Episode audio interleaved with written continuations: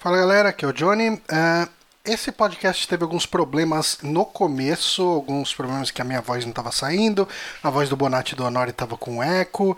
Uh, eu cortei fora toda essa parte que a gente estava arrumando durante essa edição e o podcast já vai começar com o anúncio da saída do Honório. Então vocês escutam aí. Valeu!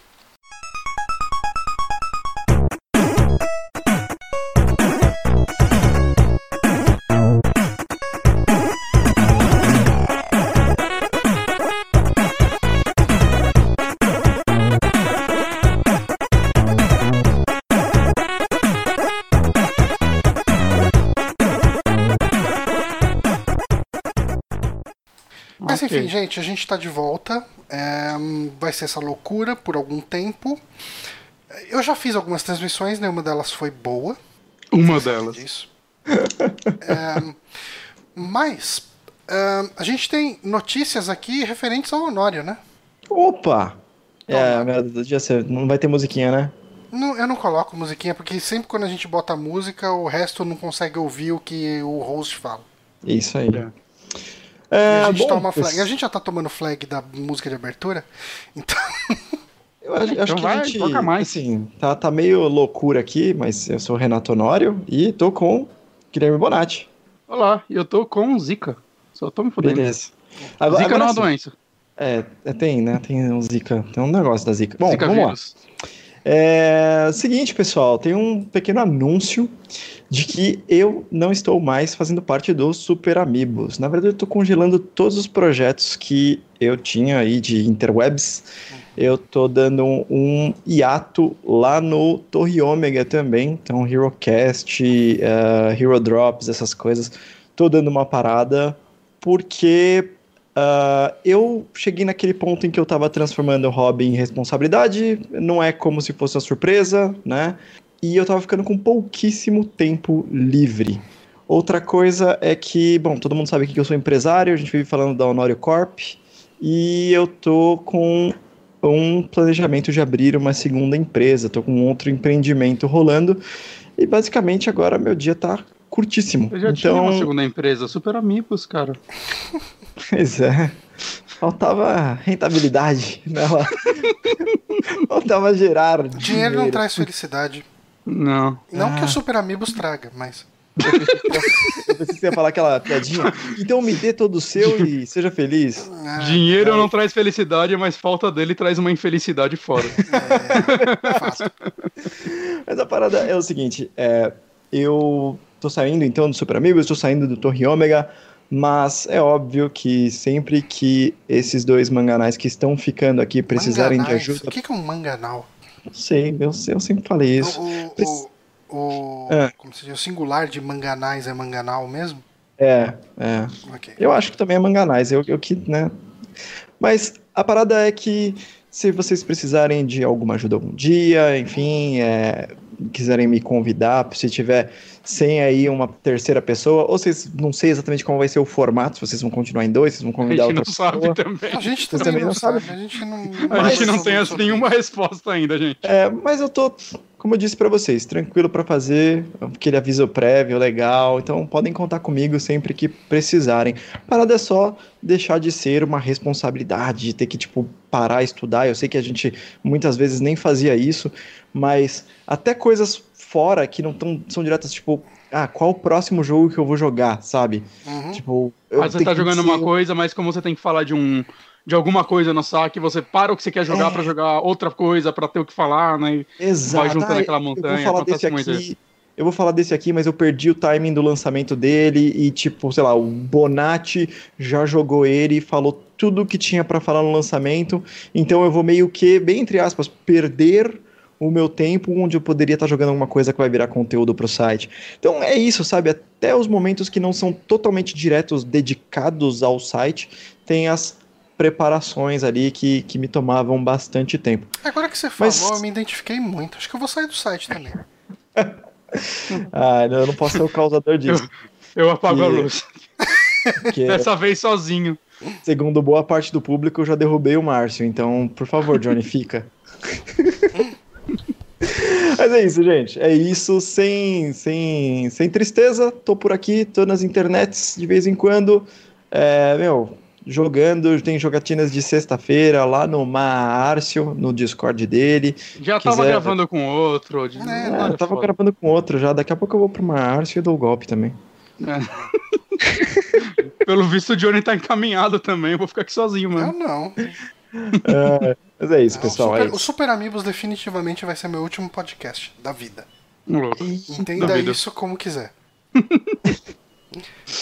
Mas, por mas, mas falando sobre. O Honório falou por cima, né? Tipo, não sabe como vai ficar o formato. Eu e o Johnny, a gente tá querendo ver novas possibilidades de formato pra cá, mas a gente ainda não tem nada concreto, então não dá pra falar nada ainda. Mas é, possivelmente dá, a gente vai tentar dá, algumas coisas. Não é diferentes. nem que a gente tá segurando informação, a gente ainda não, não, não, não tem ela. É... é que a gente tá. O que a gente tem é um mandando pro outro no Telegram falando, ei, cara, o que a gente faz? Ah, não sei. Ah, vai indicação mesma semana então, né? É, vai.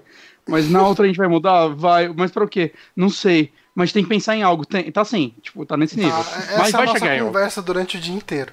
O dia inteiro, cara. Mentira, caralho. o Johnny trabalha muito bem o dia inteiro, ele não fica no Telegram. Ai, caralho, sei lá. Sabe, a gente pode começar a fazer podcasts semanais sobre filmes de terror. Eu já topo. E é só isso. Tipo, a gente chega no final de semana, assiste o filme e na quinta a gente fala dele. Pra Resumindo, a gente mata o saque e vira só o 3DM. É só 3DM. O Márcio tá com 3DM lá, né? Mas vocês acabaram de ceder. É, vocês, vocês cederam o 3DM. 4 da madrugada, ninguém mais. vai nem perceber. Vai poder, vai, vai, poder chamar monstro da semana dessa vez. Ah, eu sei demais, cara. Pode ser monstro da semana, né? Que era a ideia que a gente tinha lá. A gente até fez um videozinho de Drácula e tal. Não, vai jogar não, na cara, olha a chance dele jogar na cara. Vai jogar na 4DM, cara. 4DM é muito melhor. 4DM. 4DM. 2DM. Que ou 2, é né? 2DM ou 4DM? 2 que é só nós dois. já é né? quase hora de acordar e ir pro trabalho. Quer dizer, eu acordo às 5, né? Que eu tenho horário diferente. Não dá tempo de acabar o filme. Não dá 2 tempo de acabar o filme. 2DM é 2 melhor. 2DM. E você dorme uhum. até mais cedo e tal. Quem, uhum. quem, assiste um filme que começa às 3 da madrugada, cara? Você vai terminar o filme às 5. Você ah, termina eu... o filme e vai direto pro trabalho. Você assistia Corujão, era isso, né? Nas férias escolares eu via Corujão. Era por aí, não era? Corujão só não é mais derrota do que o Super Cine. Que isso, cara. Que Caralho, nem lembro disso. O Super sequência. Cine, é, que aqui se eu fizer essa piada, é piada do Jovem Nerd, né? Que eu, na Sim. verdade, do Azagal. Azagal sempre conta essa piada. Que se você chega em casa, você ligou a televisão e tá passando Super Cine, é porque seu final de semana foi uma merda. E, tipo, nem era. Que, Tem um monte de filme bom, não? Tem um monte de filme bom, é filme clássico, né, cara? Tipo, ele, é, é aquele filme Ainda que existe? não precisa. Deve existir. Vamos ver o que, que, vai, é que só... passou no último Super Cine? Vamos ver aqui. Vamos ver. Super Cine Globo. Super Cine Globo, programação. Super ah, aqui, ó. Quinta. Aqui, ó. Tô na. Nossa. Ó, Jornal da Globo começa meia-noite, depois tem Supergirl. Tá passando Supergirl na Globo. Meia-noite e 44, Nossa, véio. eles não querem que ninguém assista essa série. É, caralho, eles compraram estreia... os direitos dessa série e falaram: caralho, a gente pagou por isso que a gente faz. Ah, taca aí. Hoje estreia Lady Night na Globo. Eita, 11, nem sabia que é pra 11, Globo. 18. É, e depois. O Corujão começa duas da manhã. Aí, Mas isso então é um Super Cine e uma três e meia. É que Super Cine é só de sábado, não é? Eu tô louco. É. Cara, não tem Super Cine. É sábado ah, não. só. Ah. Porra, já faz falta pra mim. Caralho, olha só, sábado tem Corujão. um, coru... Sábado tem Corujão, Corujão 1, 2 e 3. Super Cine é meia-noite. Meia-noite. Corujão... Tem o um filme que vai passar? 3? Tem, tem. Vai passar Arremesso de Ouro. Caralho. Baseado em uma história real, o filme conta a história de dois jovens indianos jogadores de cricket, descoberto pelo agente esportivo JB Bernstein. Através de técnicas de recrutamento pouco convencionais, ele leva os rapazes para os Estados Unidos com o objetivo de torná-los grandes jogadores de beisebol. É, tá Vamos fazer uma live vendo esse filme? Vamos fazer uma live vendo esse filme, Johnny? Vamos fazer um Cine Bela Merda. A gente sempre recebe bons comentários no Cine Bela Merda. Inclusive, hoje a gente recebeu um comentário muito bom ah, é? é lá no Cine Bela Merda de He-Man. Eu vou tentar hum, tá. ler, porque pontuação, vírgula, é, são, são opcionais. Mas vamos lá. João Francisco Rocha mandou o seguinte comentário: Merda de canal falar que um clássico desse, vírgula, é merda pura palhaçada a respeito sobre, vírgula, os filmes antigos se achar, vírgula, que sabe tudo faz uma nova versão você do He-Man. Vírgula. Não, três, quatro exclamações? São quatro exclamações. Quatro exclamações, é perigoso esse cara. Quatro exclamações, cara. Quatro exclamações. A gente não gostou do filme do He-Man? A gente zoou pra que a gente mais não, elogiou. Ele é muito ruim, cara. Não, do Mario que a gente elogiou bastante. Do, o Mario, ele é um filme muito disruptivo. Eu gostei. É que pra quem é fã de verdade, até a gente tendo gostado das coisas não é muito gostar, né? Hum. Que o cara não aceita crítica, né? Ah, tem não. alguém que é fã de verdade do filme do He-Man? Ah, então, ah, velho, tem, tem gente um cara, que é. O João Francisco Rocha. ah, mano, mas porra. É, cara. Fazer okay. o quê? Desculpa, João Francisco Rocha. Eu vou dar outra chance pro filme. Ai, ai. Mas enfim, gente. Vamos falar de indicações? Vamos começar com, com o Honório?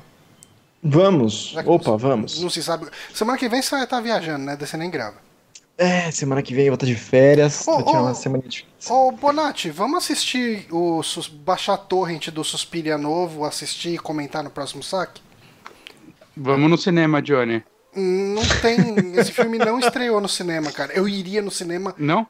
eu viria no cinema. Ah, não, vai, não vai passar no Brasil? Não. Quer dizer, ah, então não, tem, né? não tem qualquer tipo de previsão. Ele já saiu ah. do cinema nos Estados Unidos. Sim, eu e, lembro. E. Tipo, nada. E aí, gente, nesse momento é errado piratear? Lógico que não. Eu quero cara. ir no cinema. Nunca, eu quero ir no cinema. Nunca é errado piratear, cara. Você pode nunca? piratear quando você quiser.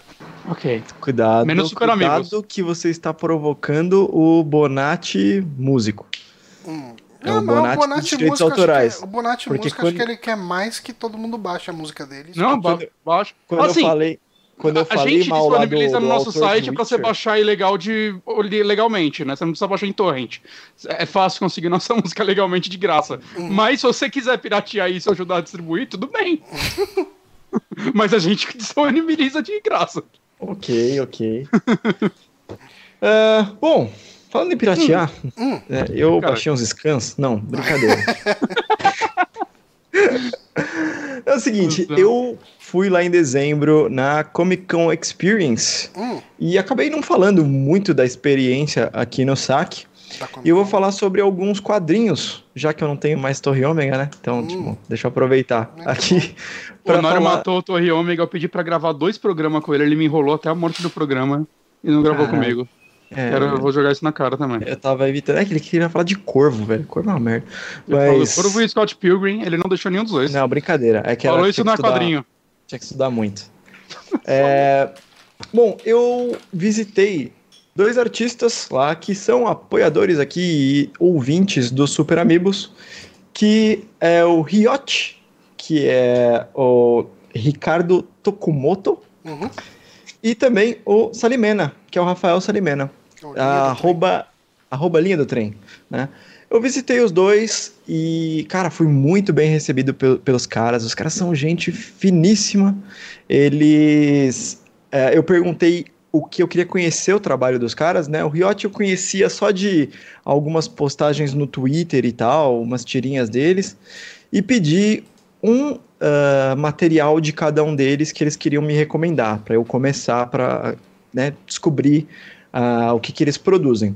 Eu vou começar falando o do Salimena, que é esse Vagabundos no Espaço, que eu não é peguei é o... do Espaço, eu não lembro. É no espaço, no mas espaço. olha que legal. Se você entra na, no site da editora, que é a Draco, ela tá escrito do na URL. Hum. Então, eu também fiquei com essa confusão, mas está escrito no espaço. E é esse aqui, eu estou mostrando na minha webcam, não sei se tá legal de ver, né? E, cara, eu, eu achei muito. colocar aqui, daí eu, eu achei muito interessante, eu gostei. É uma história meio nonsense de um cara que ele é recrutado, ele ganha meio que um concurso para ter o seu próprio programa num canal meio que é tipo um canal intergaláctico, assim, sabe? É um negócio espacial, onde já tem, tipo, um monte de raça alienígena e tudo mais, e ele ganha um espaço por uma promoção. Então é a história dele sendo, tipo, um host de um programa, né? Uhum. E é totalmente maluco o negócio. Tem umas coisas engraçadinhas de, por exemplo, a comida, toda a comida ela é feita, eu tenho que lembrar o nome, porque tem um nome específico. Ah, esqueci o nome, desculpa, mas ela sai de uma caixa, né? De uma Uma caixa que você tem que escrever o código da comida que você quer que saia e ela produz automaticamente a comida. E o Salimena, ele dá, faz essa dedicatória linda aqui, então recomendo para quem puder comprar é, com ele, né? Tipo, diretamente com ele em algum evento, ele tá sempre fazendo algum evento. E ele me perguntou no momento que ele me recomendou isso, falou assim: que qual é a comida que você mais gosta? Eu falei feijoada, e ele me fez uma cumbuquinha de feijoada saindo dessa caixa. ele, disse, ele disse também que eu fui sortudo, porque outras duas pessoas já tinham pedido isso e ele teve tempo de treinar e o delas não ficou tão legal. Ficou meio merda. Só vantagem. Mas, cara, ele tem um quê bem nonsense e ele parece. Me lembra, assim, aquela série Final Space que eu comentei há um tempo atrás uhum. aqui no saque mesmo. Que tem do desenho lá do Netflix, né? Exatamente, o desenho do Netflix que tem o Gary, que é esse cara totalmente inocente e tem outras coisas que acontecem com ele. Tem inteligência artificial que conversa com ele, tem alienígena que conversa com ele. E, cara, a estrutura é muito parecida. Né? Com a diferença que esse cara é um cara velhaco, muito, muito mané, que que li... de 41 anos. Eu li o é. primeiro volume, não, não bem o primeiro volume, que isso aqui é o primeiro volume, né? Que é, o uh, volume tem três capítulos. Três capítulos. Então eu li o primeiro capítulo que eu sou apoiador, né, do, do Patreon do, do Salimena. Ele mandou. É, eu acho que é público, na verdade. Você consegue. Qualquer tá, pessoa tá não precisa nem ser. É, os três primeiros estão lá no site. Os dois primeiros, se eu não me engano, estão no site. Então, se uhum. você entrar no é, site direto. PDF, vagabundos... lá, alta resolução é. e o caralho. Isso aí. Eu li o primeiro, vou até ler o segundo que eu ainda não li. Mas uma coisa que eu senti quando eu lia é, se isso fosse um filme, o protagonista seria interpretado pelo Leslie Nielsen. Tem muito a cara dele, né, é velho? É muito Leslie Nielsen, cara. É, tipo, é, é muito, muito Leslie Nielsen. Não, e eu falei errado, tem os três primeiros estão lá. Então, se vocês é. acessarem Vagabundos no Espaço com.br. Os três estão lá, o primeiro volume inteiro tá lá. Você pode baixar ou você pode até ler online, porque o site mesmo tem as paradinhas já. Uhum. É, cara, eu me diverti bastante e eu fiquei curiosíssimo, porque é engraçado que ele vai te levando pra um nonsense e fala: caralho, que merda que tá acontecendo. Eu acho que não tá tendo história, isso é só nonsense. Eu não gosto de coisas que são só nonsense. E de repente, plum, ele te traz de volta e mostra: olha só, tudo que eu fiz aqui, sabe? Então, é, eu gostei bastante disso. Eu achei muito interessante porque tem um mistério por trás. Não, não um mistério super claro, mas assim é, não tem um, um puta cliffhanger, uhum. mas você vê que é inteligente o negócio e ele te traz de volta para a história e culminou, por exemplo, num primeiro programa, sabe? O primeiro programa do cara aconteceu por conta desse primeiro volume. Então eu tô louco pra descobrir como vão ser os próximos episódios uhum. na vida desse cara. Então, cara, muito legal. A arte também eu achei muito bonita. Cara, a arte do Salimena é uma. Porque assim, a gente tá acostumado a ver a arte dele das tiras, né? Uh, uhum. Ele tem algumas tiras são famosas, mais simples, né? tipo a, a, do cara malhando e de repente o cara vira, vira o, o, o, protagonista lá do Altered Beast, né? E tem aquela outra lá do, do cara que chega pro mestre na montanha, né? Qual que é o segredo da felicidade? Daí o cara fala, ah, é não discutir no Facebook, uma coisa assim. Ele fala, ah, mas daí se a pessoa tiver errada, daí fala, ah, mas você quer, você quer tá, ser feliz ou tá certo, né? Uma coisa assim. Sim. É... Ele, tem ele tem três tipos de arte que eu consigo ver aqui. Ele tem uma arte que é tipo uma arte meio realista. Bem realista mesmo, é legal, toda sombreada, bem feita pra caramba. Eu não sei se eu vou conseguir mostrar aqui, mas essa, tipo, o cara todo meio deformadão Peraí, deixa eu e tal. Ver se eu acho o PDFzão aqui do, do Vagabundo. É, Qual que é o site? É Vagabundo? Vagabundosnoespaço.com.br mesmo. Então tem, tem todas lá. É, eu consigo te falar até a página, não sei se você vai conseguir achar assim. Hum. Mas é a página. Cara, é então... a última página do primeiro volume. E do primeiro capítulo. E aí ele tem outras duas artes que é tipo uma super simples, que é um traço reto, ele usa, não usa, tipo, não é muito sombreado nem nada, e tem uma meio intermediária. Então, eu gostei bastante, eu achei que combina, tem uma hora que consegue ser um pouco mais cartunesco, porque tem muita viagem, tem muita essa parte do nonsense, tem, sabe? Uhum. Umas viagens meio psicodélicas, umas coisas meio malucas, e de repente, tum, realidade. E ele consegue transmitir legal onde tá acontecendo a loucura e onde tá acontecendo uma conversa direta, sabe? Uhum. Então, é, gostei, gostei. É exatamente isso que eu ia falar, né? A gente está acostumado com essa arte do Salimena mais linear, mas arte de tira, né? E eu acho uhum. que mesmo a arte de tira dele eu acho sensacional.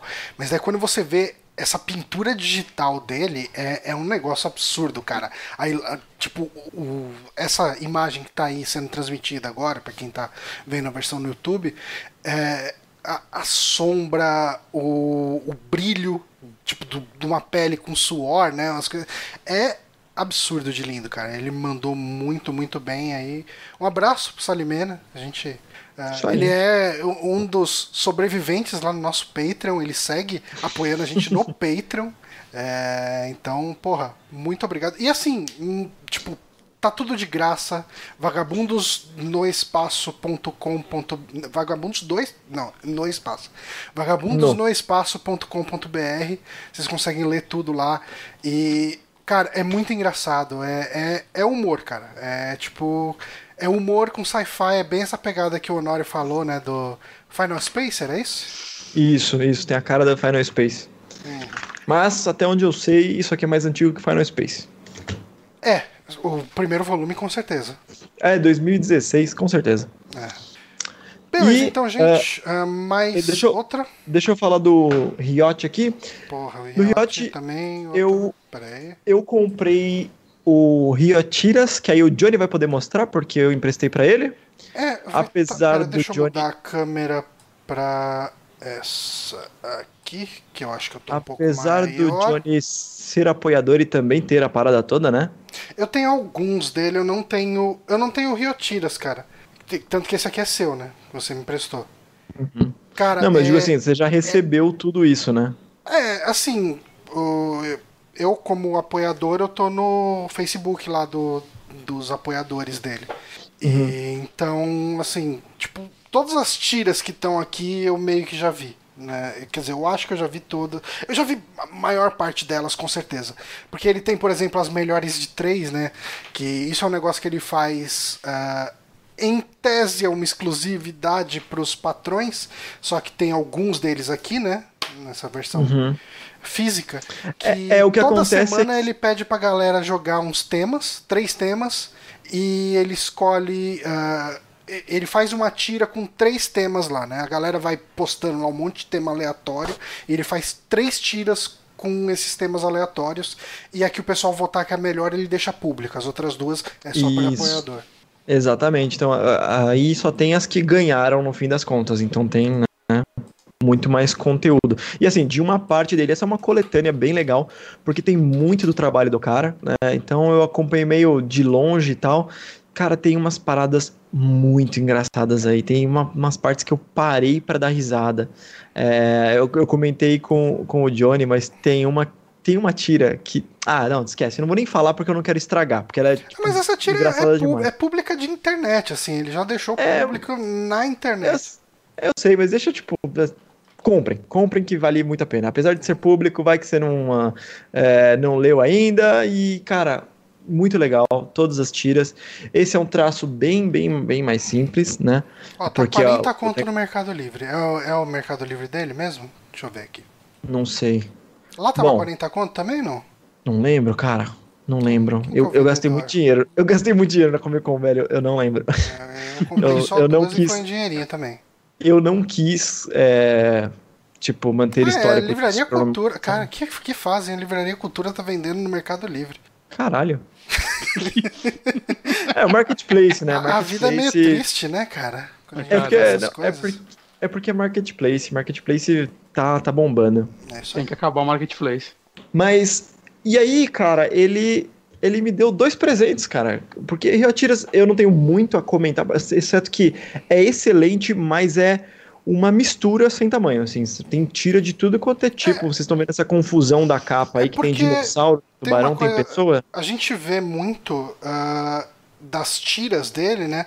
É, tem um, é praticamente uns bonecos de pauzinho é, uhum. em situações, né? E é, é, essa, esse é o grosso das tiras dele. Mas ele tem outros materiais também, e a gente tem algumas Sim. coisas aqui nessa, nesse compilado. É, e deixa eu falar o, os outros materiais, porque ele me deu dois presentes porque eu estava lá com meus filhos e ele falou, perguntou a idade deles e tal, e deu dois materiais que é que eu fui, blá, blá, que difícil, hein? Uhum. Que é para eles. Então, o primeiro que ele deu foi para um meu filho de 4 anos que se chama O Sabichão, uhum. Que é infantil mesmo, uma história bem legal de um minotauro bibliotecário.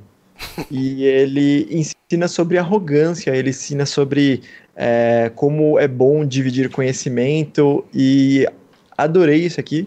Li esse aqui pro meu filho, ele apesar de ele não saber ler, né? então li para ele, muito maneiro. E o outro é o Super Almanacão de Férias da turma do Riot Gomba, que é esse aqui que você tá vendo. Eu tenho o número 2. É, eu mas olha que esse legal. aí, o 2. Eu comprei olha... na outra Comic Con que eu fui. E olha que maneiro, o 2 vem com um QR Code para você baixar o 1, um, que eu não, é melhor eu não mostrar o QR Code. né? mas ele vem para você baixar um, um eu não mostrei pro meu filho, mas eu ouvi, e ele é um almanacão que ele te ensina a ser um quadrinista. É. Então ele te ensina, é muito maneiro, porque é legal, ele ensina né? como criar um mundo, sabe? É, ah, como criar um novo mundo, como combinar elementos de mundos existentes, sabe? Como fazer um, um roteiro e tal. Mas então, ele é um quadrinho de humor ainda assim. Sim, sim, sim, porque o próprio Riot é um dos personagens. Uhum, então ele aparece aqui. O Gumbo ele vai, tipo, te ensinando a fazer todas essas coisas. Eles estão justamente discutindo que eles estão dentro de um, um, um quadrinho que não tem mundo definido, então eles podem definir o mundo. Né? E eles começam a conversar sobre isso. Tem um monte de atividades para fazer aqui no meio. Então, ele é um daqueles livros é, um livro de atividades para criança, no fim das contas, porque a criança vai poder escrever os seus próprios quadrinhos. Tem um monte de lugar que você vai ter alguma coisa desse tipo aqui, ó, que eu estou mostrando na webcam, é, que é um monte de né? quadrinho branco para você criar a sua própria historinha. Meu filho ainda não criou as historinhas, eu mostrei para ele e tudo mais. Aí eu falei: Não, filho, eu não cria as historinhas, não. Né? Tipo, para guardar isso aqui, depois a gente cria junto. não tive coragem de estragar isso aqui, cara. E eu sei que não Mas é estragar. eu acho que é a forma da experiência. Eu acho que esse negócio vai agregar muito ao valor disso. Porque quando é. você pegar essa, esse quadrinho com as coisas do seu filho feitas, você vai lembrar é. de muita coisa de como ele era quando ele era criança. Eu sei. E, e é uma coisa que você vai ter guardado. Eu acho que é bem legal ele preencher e você guardar preenchido. É, eu, eu, eu vou fazer isso. Provavelmente agora nessas férias eu vou levar quadrinhos pra ler. Leonardo que quer preencher, eu essa levo, é verdade. Eu levo pra ele. Ah, pois é, você me pegou, Bonatti. Mas é isso, pessoal. Essa foi minha experiência aí com o Riot e com o Salimena. Muito obrigado, pessoal. Vocês foram educadíssimos lá na Comic Con Experience. Recomendo os dois para todo mundo. Procurem as obras deles. Eu vou aproveitar. Eu acho que, como o que eu vou falar não está muito longe do que você falou, também uhum. uma coisa que foi comprada na, uh, na Comic Con pelo Honori. O Honori trouxe para mim que é o Tenkamuso, que é a nova HQ do Raoni Marx, que ele tem um canal bem legal no YouTube, que é o Bem da Hora. Um, e talvez algumas pessoas que acompanhem a gente lembrem que eu indiquei aqui há muito tempo atrás o Mr. Luvas, que era um quadrinho de um cachorro padeiro que queria lutar boxe. É muito bom esse quadrinho. É, é bem legal, não é? Uhum. E o Tenkamuso é uma. Ele é praticamente um mangá, né? O estilo visual dele. A gente tem uma mistura aí de Vagabond com Dragon Ball, com. Uh, cara, ele tem, tipo, sei lá, um traço às vezes lembra uh, One Piece, sabe? É, é, uhum. Você vê muito das influências do Raoni aqui, né? E essencialmente é um quadrinho de samurais jogando tênis. É, é legal que o quadrinho dele, basicamente, ele, ele pega dois conceitos muito separados e mistura eles e cria história em cima disso, né? Uhum. É bem por aí, viu, cara? Porque uhum. eu lembro de um que era. Eu tenho um aqui em algum lugar que é o Bem da Hora Comics mesmo que é, é um mesclado de influências dele. Tipo, tem uma. São três histórias e uma delas é totalmente Metal Gear. Assim, o protagonista você olha e fala, ok, é, é o Snake. Uh, e ele precisa salvar o último cachorrinho da Terra, uma coisa assim, um último cachorro fofinho. É, é uma parada, umas loucuras assim. Mas, cara, assim, eu adorei o, o Mr. Luvas, assim. O Mr. Luvas, ele é muito gostoso de ler, ele é... Ele é uma historinha divertida, né? Aquela história é muito mangá shonen, sabe? Tipo, uhum. de superação, de... E esse também é. Mas, uh, eu acho que se o, o Mr. Luvas vai para um lado talvez um pouco mais fofo, o Tenkamuso ele vai para um lado mais mais sério em alguns momentos, na mensagem que ele passa, eu acho que ele é um pouco mais. Uh, ele questiona. Porque assim, só tentando traçar a história, a gente tem dois tenistas, uh, dois samurais tenistas que estão disputando uma final, e quem vencer vai ser o novo Tenkamuso, que é o cara fodão. Tipo. O, é o deus do tênis. Deus do tênis, é tipo uma parada assim. E um deles, ele é completamente amado pelo público, porque ele é extremamente tranquilo, ele faz jogadas perfeitas e não sei o quê. E o outro, ele é aquele cara explosivo e tá sempre reclamando com o juiz por causa do, tipo, ah, isso aí não foi fora, você tá roubando e não sei o quê. Tipo, esse cara mais reclamão. E esse cara reclamão é o protagonista da história. Tipo, ele é o herói.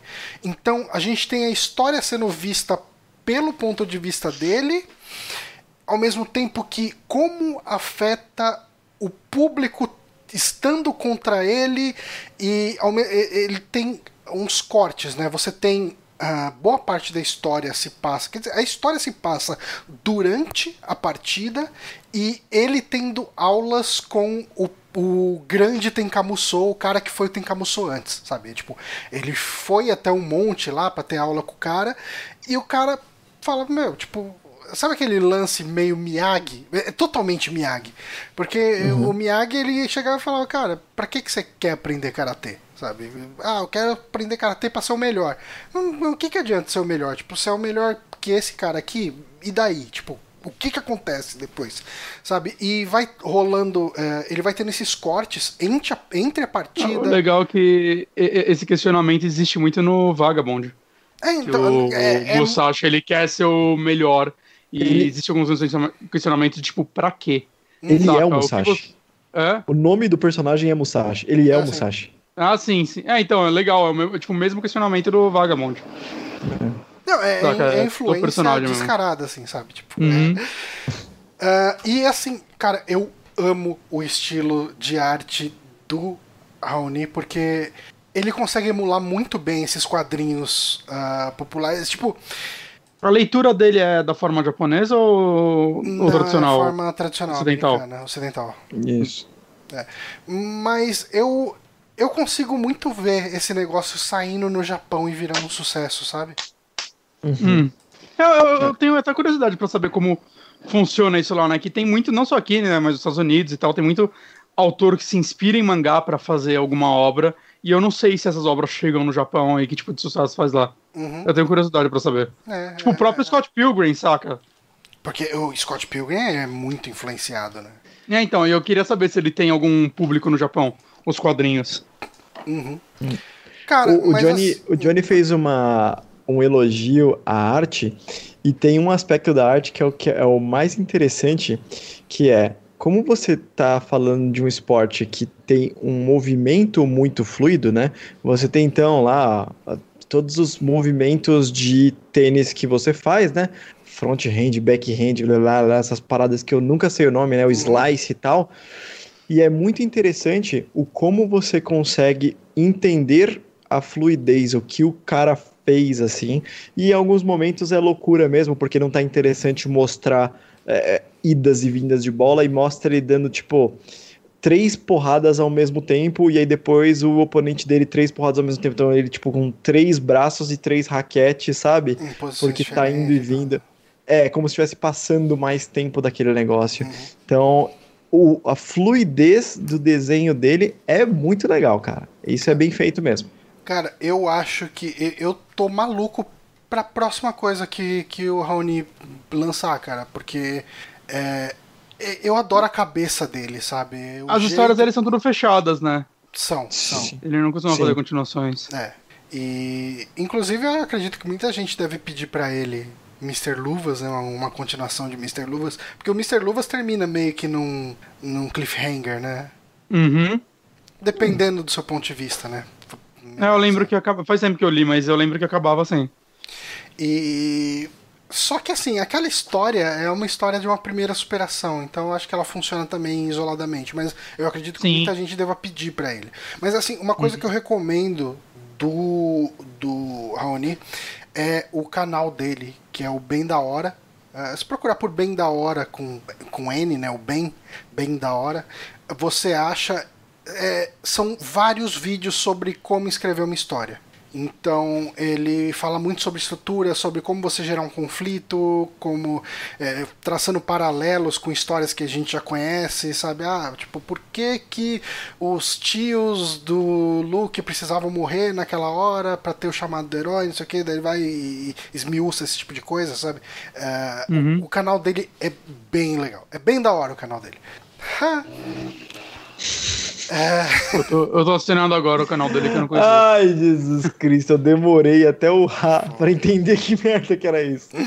Mas enfim, gente, é, essas foram nossas indicações de comprinhas de quadrinhos nacionais na Comic Con Experience. Tudo isso aqui você consegue comprar pela internet. Se você caçar os tipo, Twitter dessa galera você consegue achar uh, como comprar. Se você procurar até por Tenkamusou no, no Google aqui, você vai achar, tipo, eu aqui tô bem no site do, da Bem da Hora aqui, onde você consegue comprar o Tenkamusou. Uh, é meio carinho, mas eu consigo entender o preço porque cara, é um negócio totalmente autopublicado, sabe? Tipo, não tem editora, uhum. não tem nada. Não, é muito caro produzir uma HQ aqui no Brasil. É, Acho que no mundo inteiro, né? Mas aqui no Brasil é.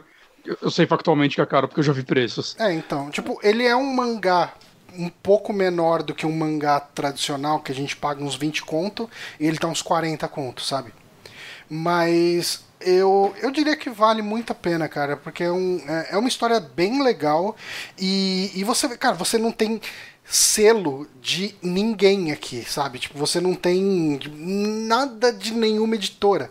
Então você vê que o negócio uhum. foi feito por ele mesmo. Ele que foi atrás de gráfica, ele que foi atrás de fazer a coisa acontecer. Então acho que muito respeito aí pelo Raoni Marx é, por, e... pela obra dele. E é uma compra fácil, né, cara? É uma compra com história fechada, não é nenhum periódico, é comprar e assim, não, não vai. Você não tem um compromisso com próximos. Você comprou, se gostou, depois você vai atrás de outras obras do cara. Uhum. Embora eu, as coisas que eu li dele eu gostei tanto que eu vou te falar que eu ficaria feliz se ele lançasse um periódico alguma vez na vida. Hum. Eu, eu, acompanharia um periódico dele. É, eu acho Obviamente. que pra ele lançar um periódico, eu acho que ia até que acabar sendo editora. digital. É... Ou precisa de editora, né? É, ou ia atrás Periódico sozinho, assim, deve ser, nossa, muito difícil, é, né? Pra, pra sustentar, né? Retorno, eu não consigo imaginar o quanto que vende um quadrinho dele, sabe?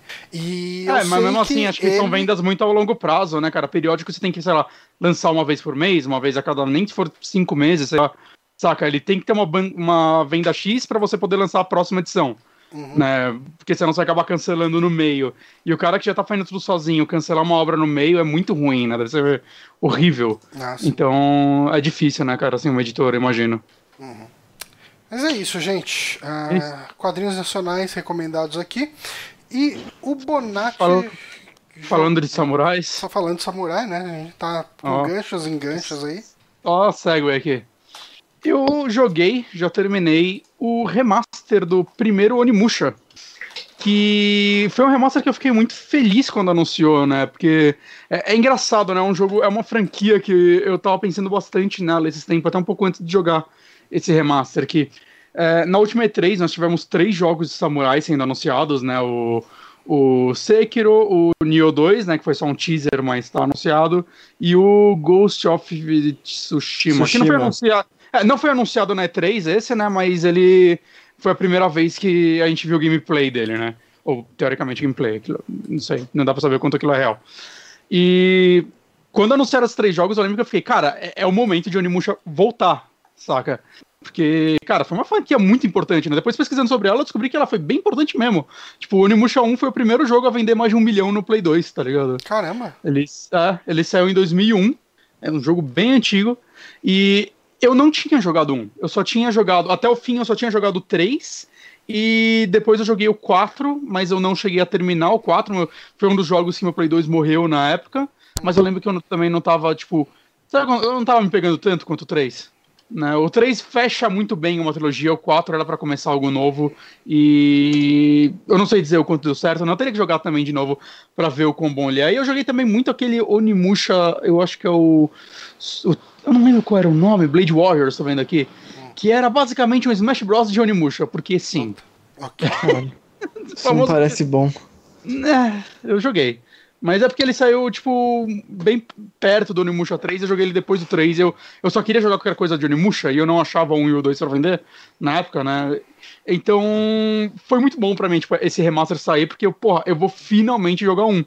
Mas ao mesmo tempo, né, que eu me questionava essas coisas, tipo, eu quero um Onimusha novo, eu também me questionava, tipo, o que seria o Onimusha hoje em dia? Uhum. Saca? É, é, tipo, tá, ele era um jogo de samurai, mas o que seria um Onimusha hoje em dia? O que, o que ele poderia fazer que esses três jogos que estão para sair, que ele se diferenciaria fizeram, desses né? três jogos? É, o que. Pra se diferenciar dele, saca? Mas porque assim, Onimusha saiu no mesmo ano que Devil May Cry. E. Só que ele saiu antes do Devil May Cry 1. E o. Tipo.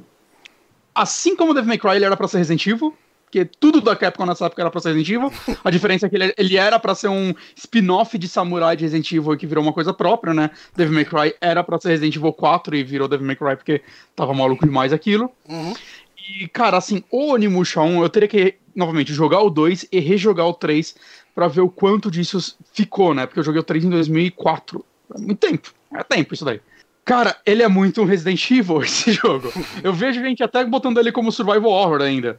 Eu não concordo com ele sendo survival horror, porque ele não tem basicamente nada de survival, né? Ele é um jogo até bem fácil, ele não tem um gerenciamento de itens, de inventário, né? Você vai pegando o item, vai ficando tudo guardado, né? Sei lá, você pega umas armas de fogo, pega, mas eu terminei o jogo usando ela acho que duas vezes. Hum. E uma pra testar e, e uma A engine é de algum Resident Evil ou não? É porque ele já era Play 2, né? Já era, era do Play 2, eu não sei dizer qual é a engine desse jogo não, cara. Uhum.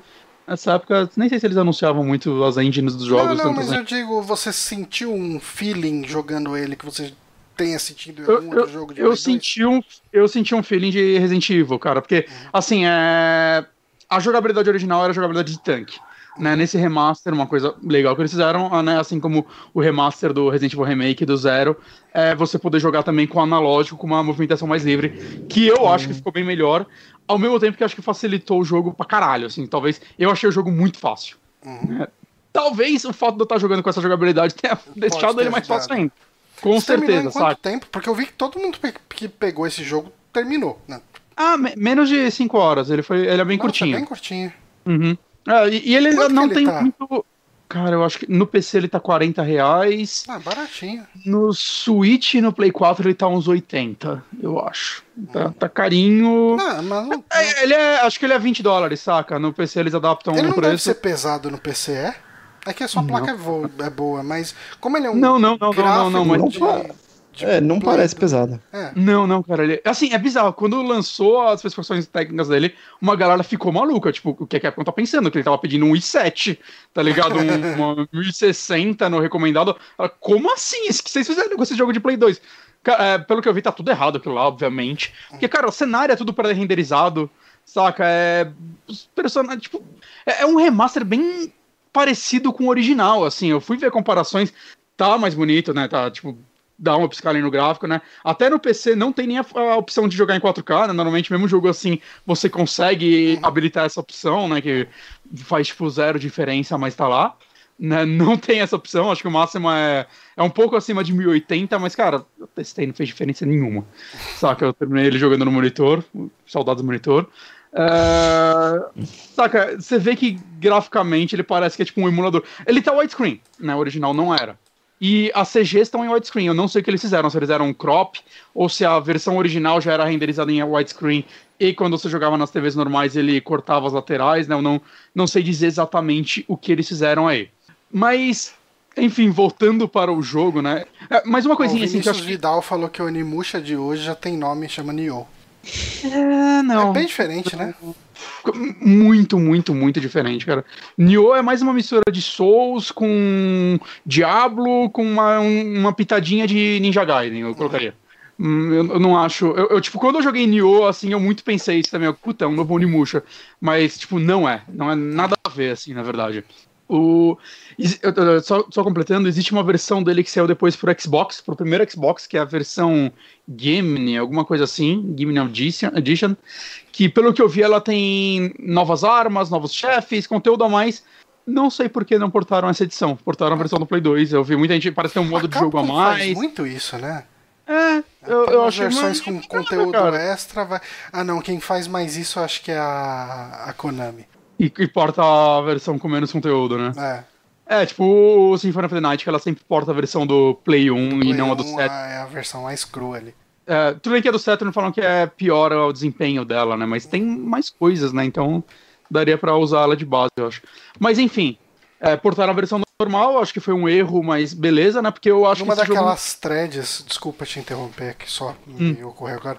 Acho que era uma thread de Twitter de ah, um like e uma curiosidade da SEGA. Alguém hum. compartilhou que a versão de. Eu acho que é do Symphony of the Night de Saturn. Se você abre o CD no, no PC, tem um arquivo TXT da equipe pedindo desculpa pelo porte zoado. Caralho, que bosta. não fui atrás para ver se é verdade, mas. Não, mas podia pegar esse porte e otimizar. É que é foda que falam que a programação do Saturn é tão maluca que se pá é melhor portar do PlayStation deve ser mais fácil mesmo. Hum, mas desculpa. Mas. É, então, mas, mas enfim, é... E esse eu acho que é um problema que, assim, se você vai... Ao menos você queira, sei lá, platinar o jogo, fazer todos os achievements né, no Xbox, ou o que seja, ele não tem um fator replay muito grande, saca? Eu terminei o jogo e ele virou uma roupa de panda. É, tem um modo que, que, é uma roupa de panda bem legal. Você tem um panda com um pandazinho na barriga que fica batendo palma o tempo todo. Aí você fica vendo as, as pessoas conversando, uns negócios mó sério e aquele pandazinho no meio. Ah, batendo palma. Né, mas, tipo, tirando. E tem um modo mais difícil que você libera também. Você pode buscar um ranking maior, né? Que é tipo, ah, termina o jogo acho que em menos de 3 horas ou algo assim é, usando menos itens de, de cura, até aqueles negócios padrão dessa é, época, né? Capcom, né? Mas ao menos que você esteja interessado nessas coisas, ele tem um fator replay zero, uhum. né? Então por isso que eu acho que a versão da Xbox poderia tra trazer pelo menos um conteúdo a mais, né? Ele tinha um outro modo de jogo e tudo mais, acho que você podia jogar até com outro personagem, parece, eu não tenho certeza. Uhum. E uma coisa que essa versão trouxe que não dava na versão do PlayStation 2 é você poder escolher o idioma, né? Porque ele tem a dublagem em inglês, que é asquerosa, saca? É, é melhor que Resident Evil 1? É. É pior que Resident Evil 2, saca? É aquela, aquela, aquela dublagem, assim, estouradaça. Oh, e essa versão tem a dublagem em japonês que, pelo que eu entendi, eles regravaram até para esse remaster. Caralho. E a inglês oh, não. Eu vi umas notícias por cima sobre isso. E eu, eu comecei jogando em inglês, eu mudei para japonês e preferi assim, porque esse jogo, eu não sei nem se ele é pioneiro nisso ou não, mas é, o personagem já é um ator, né? Muita gente fala do John Renault no 3, mas esse personagem do, do 1, ele já era, ele é inspirado, na verdade, num cantor japonês que faz a voz dele, né? E o rosto é dele, né? E esse personagem é tanto do 1 quanto do 3. No 2 também é um ator japonês que faz a, que pegaram o rosto, só que se eu não me engano, é um ator que já tinha falecido. Tipo, ele era um ator de filmes clássicos de samurai é. que negociaram com a família dele os direitos de imagem dele para colocar no jogo, né? Então, já é uma franquia que já, já fazia isso, né? Bem, bem antes da Quantic Dream e outras empresas que hoje, hoje é mais padrão isso acontecer, né? Eu acho que é bem interessante isso em 2001. Eu não sei que jogo fez isso antes, tirando os jogos da FMV, obviamente. É, a história do jogo é bem simplesona, né? Basicamente, começa com uma CG que é bem bonita pra época, não chega aos pés da CG do 3, que é linda até hoje. Uhum. De vez em quando abro aquela CG e eu fico, caralho, velho, como isso tá no Play 2? Uhum. Né, tem versão remasterizada HD dela também, que dá uma aquela limpada e fica mais linda ainda, mas, saca, é um absurdo aquela CG, né? Mas essa daí é só, tipo, era uma longa, CG. né? Também ou era. Era, era longa. E se eu não me engano, era CG antes de você entrar no jogo, era CG, tipo, antes do Pre-Start, tá ligado? Uhum. E aí, sempre que eu começava o jogo, eu assistia ela inteira. Uhum. Eu não dava pra pular aquilo, cara. Era, era, muito absurdo, assim, o que eu tava vendo ali. Mas a, a, história, ela começa durante uma guerra que realmente aconteceu, né? De Okihazama, Daí que eu, que eu anotei tudo, né? Não ia lembrar isso nunca. Né? E é uma guerra entre o Nobunaga, que também é uma, uma pessoa que existiu aí, e um outro exército. Logo no começo mostra o seu personagem matando o Nobunaga com uma um flechada jogo, na garganta. Não tem um jogo de Pokémon com Nobunaga? Pokémon? Nobunaga, Pokémon. Vamos, vamos ver Google aqui. É, tem muita coisa com o Nobunaga porque ele é realmente um samurai famosinho. Pokémon Conquest. Vamos ver o que é isso. Porra, tá acontecendo. Pokémon Conquest é um crossover de Nobunaga's Ambition com Pokémon. Nunca okay. ouvi falar. Okay. É, Nobunaga's Ambition é uma série, é um se jogo. não me engano, de, de, Não de RTS, é de turn-based. Ok. Pokémon Conquest. De portátil, não é? É de, do DS. É, eu, eu já ouvi falar desse jogo, mas nunca vi nada dele. Caralho, nunca nem ouvi falar desse jogo. Bom, mas assim, correndo aqui basicamente na história, ele aparentemente morre, a guerra acabou, aí corta um ano, você recebe uma carta da princesa falando, gente, tá sumindo os funcionários aqui e acho que tem uns monstrão. Aí você vai lá averiguar os funcionários aqui do castelo. É. Aí você vai lá averiguar o, averiguar o rolê e realmente tem os monstrão, a princesa sequestrada e você, né, que é o cara, esqueci o nome do protagonista. Eu anotei tudo menos Olhando o gameplay aqui, ele é totalmente Code Verônica, assim. O, é. o, a engine, vamos colocar assim. As câmeras, é bem, o que ela. É bem possível que seja. Sente. É, dá muito o sentimento de que foi feito na mesma engine. Tipo, pode não ter sido, uhum. mas tem um, um, jeitão aí no meio. Aqui, o personagem é o Sabanuski, que é o, que é o protagonista desse e do 3. Né, vai ele e uma. Eu não sei, uma amiga dele, a Kaeda, que é uma ninja, e vocês vão lá averiguar o rolê e, tipo basicamente vocês se separam para encontrar a princesa. Cara, a estrutura é Resident Evil clássico, saca? É com um combate um combate melee. Basicamente isso. É, a estrutura vai de mapa. É um mapa. Eu não ia falar gigante, mas não é gigante, cara. É um mapa até bem pequeno. Tipo, é, é menor do que do Resident Evil 1, eu acho. Saca? É um mapa bem pequeno mesmo. Né, mas é basicamente esse castelo e as redondezas dele. Você vai andando por ele, solucionando coisas e e aquela pegadona Resident Evil clássico de ah, é, abri, achei essa porta, tem um símbolo nela, acha a chave que abre esse símbolo, acha a pedra para você colocar nesse lugar para resolver esse puzzle, saca? Tem uma. Tipo, é, é, tudo voltado em puzzle. Inclusive, eu vi que o 2, eu tenho muita curiosidade pra jogar o 2, que é, é, muito dividido a galera qual eles gostam mais, se é o 2 ou o 3. Né, a galera que gosta muito do 2 critica muito o 3 e quem gosta muito do 3 critica muito do 2. Okay. Porque pelo que eu vi, o 3 é, o 2 é menos focado em ação e mais focado nos puzzles né? Foi outro time que fez e tal. Eu tenho muita curiosidade para jogar o 2. É, o 3 eu, eu acho que eu terminei ele no Play 2. Uhum. Ele é. é bem um jogo de ação mesmo. Sim, sim, sim. É, ele, ele tinha também, acho alguns puzzles, algumas coisas do tipo, mas né, ele tinha o lance de se passar em dois tempos, né? Que o. Jean Renault ia para pro Japão, Japão feudal. É. E o Samanowski ia pro, pra França contemporânea, né? Cara, uhum. é um conceito muito legal, assim. Se, tipo, se saísse um novo Onimusha, eu espero que eles aproveitassem esse conceito para um novo, saca? Porque é, é, muito, muito foda. Mas, enfim, cara, enquanto você tá aí solucionando essas coisas, você vai encontrando uns NPCs, às vezes, vocês conversam e tudo mais. E o resto do jogo é basicamente o combate. O combate do jogo é muito mais interessante do que eu esperava, cara. Eu tava esperando algo mais travado. Ele é muito simples, saca? Ele tem basicamente um botão de ataque e um botão de que você dá um ataque especial da sua arma. Uhum né? E aí tem o botão de defesa, que, cara, não importa, o cara pode ficar nas costas, se defender, defendeu. Tá de okay. boa. e um botão de lock-on, que, tipo, mesmo na jogabilidade de tanque, quando você dava lock na pessoa, você conseguia circular ela, né? Dar umas esquivas, essas paradas. É, eu usei bem pouco ela pelo fato de já estar tá jogando com analógico, né? Talvez eu, eu devesse ter testado um pouco mais ela. Uhum. E. Só que aí dentro desse combate ele tem algumas nuances bem legais, cara. Tipo, tem três formas diferentes, se eu não me engano, de você dar um, um hit kill nos inimigos. Né? Nos normais, né? Nos chefes só dá um dano monstruoso.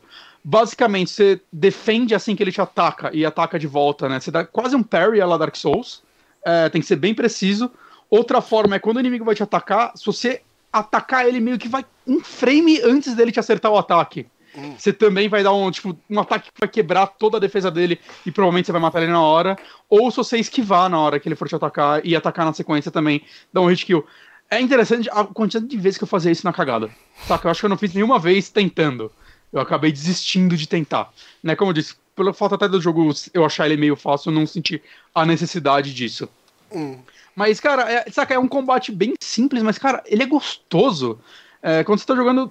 É, é, meio difícil explicar o porquê ele é tão gostoso, né? Eu acho que uma das coisas que tornam ele legal, e eu espero que vai, novamente. Eu tô supondo muito que vai ter um novo, cara, porque a Capcom tá fazendo muito isso, né? Ela lançou os remasters do Resident Evil pra molhar o pé. Opa, jogo de terror do Resident Evil dá certo, vamos lançar. Lançou com o Mega Man, opa, deu certo, vamos lançar Mega Man 11. Uhum. Né? E esse Onimusha tá muito com carinha de tipo, vamos, vamos ver, ver agora. Tipo, se interessa, né? Não, a cara que dá é, eles viram é três falaram, caralho, samurais, hein? Voltou a ser legal. a gente tem uma franquia clássica de samurai. Vamos remasterizar essa parada. Uhum. Saca? Que não tem cara que foi um remaster que demorou muito pra fazer, né? Tanto que eles anunciaram que é uns quatro meses atrás e já lançaram. Uhum. Né? E eu acho que uma, a mecânica que eu acho que é bem legal nesse jogo é quando você mata os inimigos, sai tipo umas orbes dele. Ou em muitos reviews estão chamando agora de Souls, né? Porque é ah, isso okay. que a gente chama tudo que for de inimigo hoje em dia. E só que ela, diferente da maioria dos jogos, tipo God of War, né, o próprio Dark Souls, quando você mata outra Devil May Cry, quando você mata o inimigo, esse item vai para você, você tem um botão para sugar ele, né, que é o bolinha, que ele tipo, ele tem um bracelete que ele suga isso. E isso cria uma dinâmica bem legal, que principalmente, né, são três tipos de cores que sai disso. A vermelha é experiência, que você usa para melhorar suas armas, e itens, né, que você tem tipo as ervinhas do Resident. Só que você pode gastar uma barra de experiência para transformar a ervinha numa, num remédio que enche sua vida inteira, ao invés de você usar ervinha. Então vale a pena você não usar as ervinhas e guardar elas, saca? Pra dar esse level up, a, as flechas você pode transformar em flecha de fogo, coisas do tipo, né? Além das suas armas que você vai aumentar o dano aumentar o especial delas. E tem a amarela que vai encher sua vida, que é extremamente útil, e essa amarela sempre vai acontecer quando você der o one hit kill. Quando você não dá ele, ela acontece mais é, de vez em quando e tudo mais, mas uhum. esse é um motivo de você às vezes querer arriscar esse one hit que você tá com pouca vida e não quer gastar remédio, cara, deixa eu arriscar, um tudo ou nada aqui. Okay. Saca? Que vai vir, vai vir uma, tipo, mais, em mais que, quantidade como ela. que é a punição por, por morrer nesse jogo? Voltar ao loading. Voltar ao loading okay. é que você só consegue salvar em lugares específicos. Uhum. Saca? Mas é, é, ele é bem generoso com save, assim, vários lugares tem, tem área de save saca, tipo, meio próximas, e, assim. Não tem eu... ink ribbon nem nada do tipo. não, não, não, não. Você só vai lá e salva. Hum. É o mesmo negócio que você salva, você dá level up nas suas armas. E tem a azul que enche a barra de especial das suas armas, né? Que eu acho muito legal que as barras das armas são três, ar de três espadas, né? Elas são separadas, então, tipo, ah, eu tô usando. Eu uso, a que eu mais usava era a espada de fogo, que ela era lenta e dava muito dano. Uhum. Eu usava o especial dela, principalmente em chefe acabou, eu mudava para outra espada e pelo menos gastava os especiais dele pra, dela antes de voltar para minha, para dar um dano maior no chefe, né? Então, eu acho, eu acho legal isso, a falta de cada arma ter sua própria barra. E eu acho que essa mecânica de você ter que sugar os itens é muito legal, cara, que cria, tipo, um risco e recompensa, que às vezes você tá numa área com muito inimigo, se você demora muito, é, essas orbes vão embora, então você perde elas. Então você, hum. puta, eu vou abrir um espaço entre os inimigos para tentar sugar ela, eu posso, eles podem me atacar enquanto isso acontece. Saca? Então eu acho que cria uma dinâmica muito legal, principalmente quando você tá no bico do corvo lá, pouca vida, e você vê aquela orbe amarela voando, e você, caralho, eu preciso me distanciar dessa galera e conseguir pegar isso, saca? Eu preciso disso, porque vai mudar o jogo para mim. Cara, é, é uma mecânica tão simples, mas que eu acho que funciona tão bem, saca? Dá uma dá uma profundidade a mais pro combate que é meio simples, uhum. né? Além dos parries, né? Porque é uma parada que você vai usar mais. Que, cara, eu gostei muito dela. E, assim, como eu disse, é um jogo meio curto, né? Não, não tem até nem muito mais o que eu falar sobre ele. Mas eu, eu não esperava que eu fosse ficar tão preso nele. Eu terminei o jogo e dava, eu tô com vontade de jogar mais ele. Eu tô com vontade de jogar ele de novo. Saca? Eu, eu fico triste, eu queria que ele tivesse um New Game Plus pra eu jogar já com as armas saca, liberada. Seria legal, porque tem uma espada meio secreta que eu liberei no final, que você usa ela, tipo, nas duas últimas áreas do jogo, que é uma espada muito poderosa. Eu, caralho, como eu queria poder rejogar o jogo já com essa espada, porque Só ela é muito foda. pra massacrar uhum. os inimigos. Uma coisa que eu acho legal também desse jogo é que ele tem algumas portas que você precisa. Vai, por exemplo, a porta tem uma, um círculo vermelho. Você precisa estar com a espada de fogo para abrir ela. É, Beleza. No vídeo agora tá aparecendo, acho que uma porta com círculo azul, talvez. Azul. Só que às vezes você vai achar uma porta com dois círculos azuis. O que você precisa é aumentar o, le o level da magia da sua arma azul para conseguir abrir essa porta. Saca? Normalmente, essas portas, pelo que eu entendi, elas são todas opcionais. Eu não lembro de ter passado por nenhuma que não fosse. Né? Talvez alguma não fosse, eu não, não tenha reparado. Mas é legal isso que, tipo, até na hora de você subir o nível, você, putz, eu vou aumentar o dano normal da minha espada ou vou aumentar o especial. Que é útil, mas especial é limitado, você vai usar menos no jogo, mas ele vai me possibilitar abrir outras áreas que eu posso abrir, achar itens diferentes, né? Eu posso, sei lá, a, a, as armas mais foda do jogo, tipo a armadura mais foda, mais, se eu não me engano, ficam em áreas opcionais. Então, você vai querer. Assim, no final, eu consegui de, deixar tudo no level máximo, saca? Não, não, é. Mesmo porque tem áreas que você vai que fica dando respawn de inimigos. Tem uma, uma sala de challenge que tem 20 andares, cara, que eu fiz ela. E quando eu acabei, eu tava com muita. Muito level, saca? Eu, ah, velho, eu já nem sei no que gastar essa porra agora. Né? Mas, mas eu acho que é legal isso, é, esse gerenciamento, né? Talvez no modo mais difícil que você libere, ele. Sei lá, deu uma camada a mais de você pensar em como usar ele né? Eu não sei dizer. Né, mas eu queria eu quero muito agora rejogar jogar o 2 e rejogar o 3, cara, para saber o quanto essas mecânicas evoluíram nesses jogos. Que, cara, eu gostei muito, muito desse jogo. Eu não tava esperando gostar tanto dessa do primeiro, né? Que, e, novamente, foi um que eu não assim, tinha jogado na época, não é nem nostalgia. O pessoal tá falando bem, né, desse. Sim. Desse Master, assim, porque, tipo, não, ele não faz nada de incrível, né? Mas. Não, porque o cenário é renderizado, né? Não tem. Porque... Não, não tá, eu achei muito melhor. Que eu joguei o remaster do Devil May Cry 1, cara. Tinha bug de som pra caralho. Uhum. Saca? Tipo, de tocar música no lugar errado. Da, o loop, tá ligado? Quando é um loop a música, ela parar, cortar e voltar, saca? Nossa, de, é muito de, eu, caralho, velho. Eu ainda pensei que era coisa da época, mas depois eu fui pesquisar, pesquisar um pouco, depois que eu terminei o Devil May Cry 1, e vi que não, não, é, é bug dessa versão. Eu, caralho, velho, que tipo, saca, tipo, os menus no Devil May Cry, quando você abre, fica a tela 4x3, saca? Isso daí eu achei que é um remaster bem simples, uhum. né? Talvez até pelo tamanho do jogo não tenha, e pelo fato dos cenários serem renderizados, tudo mais não dá para fazer muito se aprofundar muito nessas coisas, né? Eles puderam se, é, trabalhar mais esses detalhes, mas cara, é, é um, é um, como eu disse, é um remaster simples, mas tá tudo funcionando como deve, né? Você pode jogar da forma clássica com controle de tanque, você pode jogar de uma forma nova que é mais gostosa de se jogar, né? Eu imagino que é como a maioria das pessoas estão jogando hoje em dia, né? Mas legal, eles dão essa possibilidade. É, cara, eu, eu recomendo muito, assim, eu até. Eu não costumo fazer isso, mas eu espero que esse remaster venda bem, cara. Porque eu quero, eu quero que saia remaster do 2, do 3 Nossa, e eu quero. Eu quero Onimusha né? novo, cara. Porque, novamente, o que Onimusha, voltando ao que eu tava aprendendo no começo, pode trazer que esses jogos não trazem, cara? Esse estilo de jogo, saca? Basicamente, imagina um... o que estão fazendo com Resident Evil 2 só que samurai, saca? Um mapa é, interligado, todo ligado entre ele, fechado que seja num grande castelo japonês ou algo do tipo, com puzzles e uma história focada nesses personagens, né? Ele tem umas coisas legais, né? Muito Resident Evil. Em alguns momentos você joga com a outra menina lá, que, que vai com você pra ir com a ninja. E é uma jogabilidade diferente que ela tem. Saca? Ela não tem as magias, ela não suga as orbes, né? Então é, é uma pegada diferente. É, que eu, no 3 eles levaram isso a outro nível, né? Assim, dois personagens mesmo divididos, né? O jogo meio a meio entre eles, né? No 2 eu não sei se tem mais de um personagem. Mas, saca, todas essas ideias, assim, tipo, basicamente um Resident Evil Samurai, cara, é, é, o que eu gostaria de ver num novo jogo. Uhum. Né? Eu, se fossem fazer um novo Onimusha, eu não espero, eu não espero que eles seguissem, ah, vamos pegar a jogabilidade de Devil May Cry, saca? Que é basicamente uma evolução disso, né? Uma, essa, esse hack and slash em, em Caralho. É, é um em 3D. estilosão, né, ali do. do é, em 3D. Tá. Ele, ele é aquele combate mais lento, mais metódico, que, cara, funcionou muito bem. Assim, eu, eu recomendo muito. Novamente, eu não esperava ter gostado tanto assim desse jogo. Então fica aí uma, uma agradável surpresa. Para mim, uma surpresa, né? Porque eu não tinha e, jogado esse original. Pra quem tem um PC ok aí, vale a pena ficar de olho hum. uh, até pegar. Ah, sim. Ah, sim.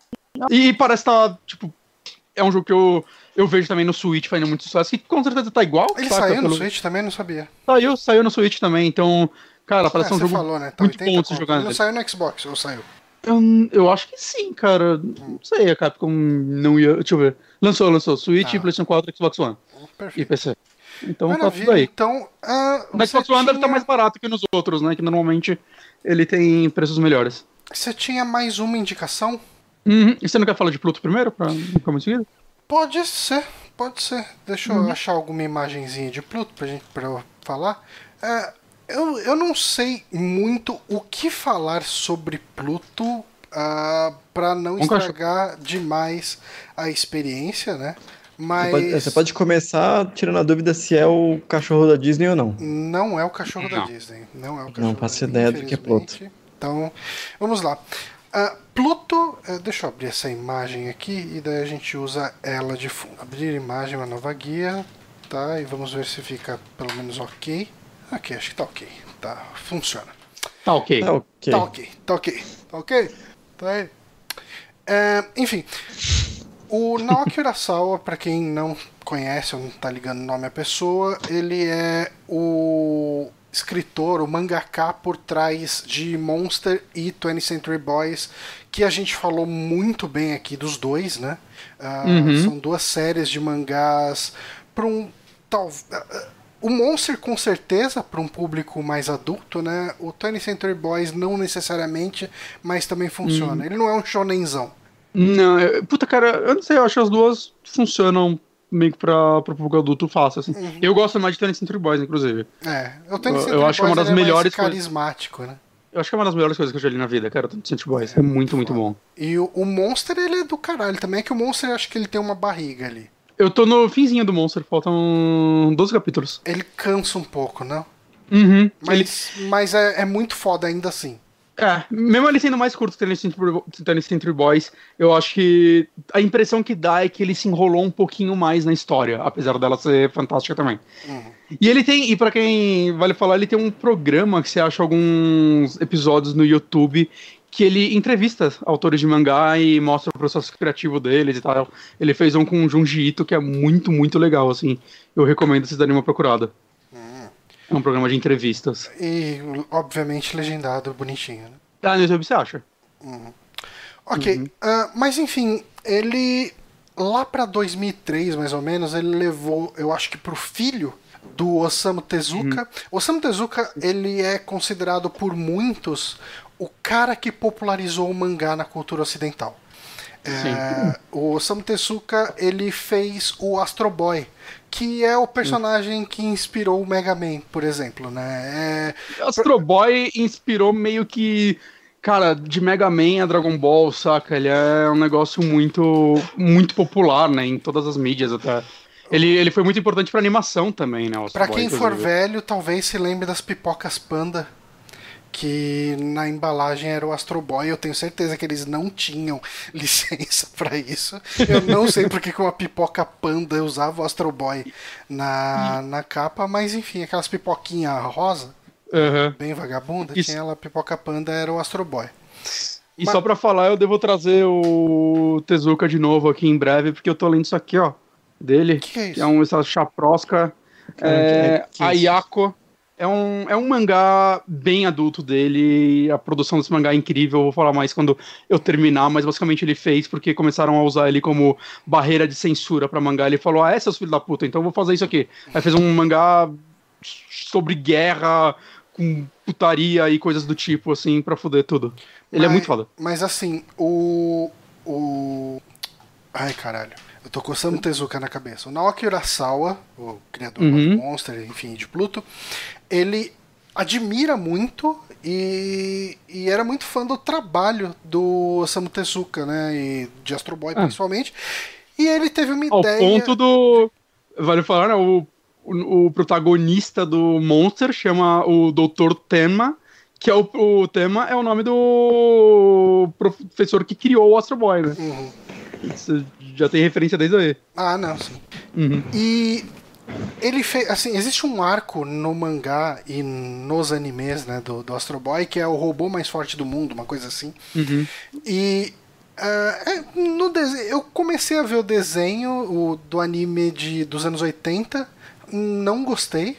Uh... Tem, tem um anime do Astro Boy, acho que é de 2000. 2003, eu acho que é de 2003 mesmo falam que é um dos, tipo, uma das melhores adaptações de Astro Boy que Mas eu né, fui, tipo, eles eu adaptaram fui várias, pra várias essa, pra essa para esse arco. Uh, uhum. e, e, assim, como eu já tinha lido uns dois volumes do Pluto, eu falei, eh, não. Mas enfim, é, era, então, era, um, era um, eu, um arco no qual. Era um arco no qual os robôs mais poderosos do mundo eram caçados. Uh, é. Existia um robô, enfim, ele estava indo matar cada um desses robôs mais poderosos. Um desses robôs era justamente o Astro Boy. E o, o Naoki Urasawa, ele queria fazer uma versão disso dessa história um remake de um jeito escrito do, do, jeito dele de escrever ele mandou acho uhum. que pro filho do Osamu Tezuka mandou meio que um, um exemplo para ele ele chegou ele deu uma olhada só que ele assim ele literalmente tinha copiado o estilo artístico do Osamu Tezuka e, e mandou ali Aí o cara chegou olhou e falou tá vamos fazer o seguinte eu conheço sua arte eu conheço seu trabalho me faz do seu jeito, com o seu traço. Eu não quero lançar uma cópia do trabalho do meu pai. É, uhum. Me faz o seu Mas... trabalho. E ele mandou uh, de novo, ele fez o desenho ali e os caras provaram. Não, beleza, Luiz Verde, vamos lançar isso aí. E, então, e assim, basicamente. É que... ah, só, deixa eu só completar ah. aqui. Uh, basicamente, o que, que ele faz? Ele pega essa esse arco de uma história que é feita de um jeito mais leve, eu não diria infantil, mas com menos detalhes, com menos, uh, menos detalhamento na trama, né? Acho que melhor dizendo. Uhum. e transforma numa história de Naoki Urasawa. Então é o estilo de arte e de escrita do Naoki Urasawa. Então, se você gosta de Monster, se você gosta de, de 20th Century Boys, é quase certo que você vai gostar de Pluto também. Mas pode falar agora. Uhum. Não, então, que eu. Quando eu comprei o primeiro volume de Pluto, né, eu vi que tava vindo pro Brasil, né? Eu achei numa banca de jornal lá na verdade. olha só, Urasawa, eu comprei. Né, eu já tinha ouvido falar de Pluto, mas eu não sabia exatamente o que era. Quando eu vi que era sobre Astro Boy, eu, pô, eu vou esperar acumular mais edições para ler, né? Eu sempre faço isso. Aí eu fui atrás de ler Astro Boy nesse meio tempo, né? Eu li uns três encadernados dele, né? Eu baixei porque não existe no Brasil. É, e, cara, eu li até o final desse arco, né? Do robô mais forte do mundo, né? Também que esses encadernados não são lançados em ordem cronológica, né? É um compilado de várias histórias. Mesmo porque o próprio. O, o Tezuka ali ele reescreveu várias histórias, né? Ele fazia remakes das próprias histórias já, né? Porque evoluindo o universo e tudo mais. E cara, foi tão legal assim, assim que eu acabei o Robô Mais Forte do Mundo, no outro, no outro dia eu fui ler o Pluto, cara. E é tão foda como ele, desde o redesign de todos os personagens, saca? Uhum. E como ele fez essa história, porque é, como você disse, é uma história bem simples, mas, sei lá, talvez tenha sido a melhor história de Astro Boy que eu li de todas elas, né? Vale falar que Astro Boy me surpreendeu bastante em, em suas histórias, né? Mesmo elas sendo infantis, elas são feitas para crianças, elas têm um, uma profundidade, ainda mais por histórias feitas nos anos 50, né? Algumas, né? 50, 60 e tudo mais, durou muitos anos. É, elas têm alguma profundidade muito legal, assim, você consegue absorver alguma coisa do tipo, e acho que é por conta disso que o Urasawa conseguiu é, fazer essa transformação para Pluto, porque sempre tem alguma coisinha mais profunda lá no, no meio, né? E a parada que eu achei genial que ele fez é que nessa história tem um o robô da Alemanha, né? Uhum. Que é o, esse o Geist, eu não sei como se pronuncia é, o nome dele. Fala, não é Gesicht, alemão. Gesicht, é, enfim, ele, é o nome alemão. Ele tá na, no, no, robô mais forte do mundo, né? Ele é um dos robôs, acho que se não me engano ele é o robô que tem a pele mais indestrutível possível e ele é realmente um detetive, ele tá, ele encontra o Astro para tentar ir atrás do, do Pluto, né, que é o robô que foi programado para destruir todos, mas ele pegou esse robô que é, fazia parte de uma parte da história e não, agora você é o protagonista. É, ele é o protagonista é da muito... história, né? O Astro é, Boy ele aparece é... em alguns momentos. Sim. E é muito foda, cara. A primeira vez que o Astro Boy aparece é, é legal, cara. Que eu, eu acho que o Orozawa ele tem um, um, lance assim de conseguir dar uma dramaticidade muito grande para alguns acontecimentos, inclusive aparições de personagens, né? No 30 uhum. Boys, direto, assim, algum personagem some, às vezes, por várias e várias edições. E quando ele volta, assim, ele consegue fazer, tipo, um negócio super cinematográfico, assim, tipo, as últimas páginas desse personagem aparecendo. E você reconhecendo ele, às vezes, no último quadro. Só puta uhum. que pariu, é ele velho agora. Uhum. Né? E quando o o, Átomo aparece, né, que é o nome do Astro Boy, ele. Cara, é, é, sei lá, eu que tinha acabado de ler tantas edições de Astro Boy, me deu um, um negocinho assim, puta que foda, assim, tipo. a, a, as escolhas de design que ele fez pro, pro, pro Átomo e tudo mais. É, porque é, o tão, tão ele é um personagem dos anos 50, né? Ele é um robô Sim. de sunga e sem camisa. E, e, e, e se ele fosse assim aqui não ia aparecer não ia a arte dele, sabe? Não, mas, mas é. Mas, mas eu acho que é muito legal que tipo, a aparição dele mostra, sem diálogo, um pouco da personalidade dele, o fato dele ser realmente uma criança. Uhum. Ele tem um olhar de tipo, tipo, tem crianças brincando e ele tá chutando uma lata sozinho, então já passa a solidão que ele sente, talvez por ser o que ele é, né? Porque ele sabe que ele é um robô extremamente poderoso, muito bem feito, né? Uhum. No mangá do Astro Boy, ele é tipo um dos robôs mais poderosos do mundo, né? Ele é, tem um milhão de cavalos, sei lá quando eles falam lá. Uhum. Na, na edição do Pluto, inclusive, no, no original, ele. No, robô mais forte do mundo.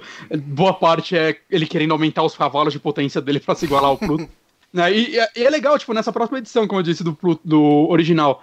O Pluto é um robô que ele foi construído para destruir os robôs mais fortes do mundo. Ele não é necessariamente mal, eu não sei como ele tá no, no Pluto do Orozawa, porque eu li os dois primeiros volumes e ele ainda não aparece assim com personalidade. É... Ele nem aparece. Eu diria que ele também tem esse aspecto.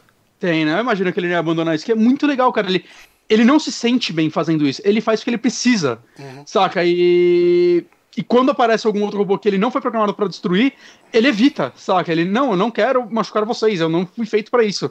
Né? É, eu acho que é muito legal isso, né? Ainda mais você pensar eu que acho... é um quadrinho, sei lá, dos anos 60. É, mas falando de Pluto mesmo, eu uhum. não sei o quanto que esse uh, aspecto é abordado no Astro Boy, aí talvez você possa me falar.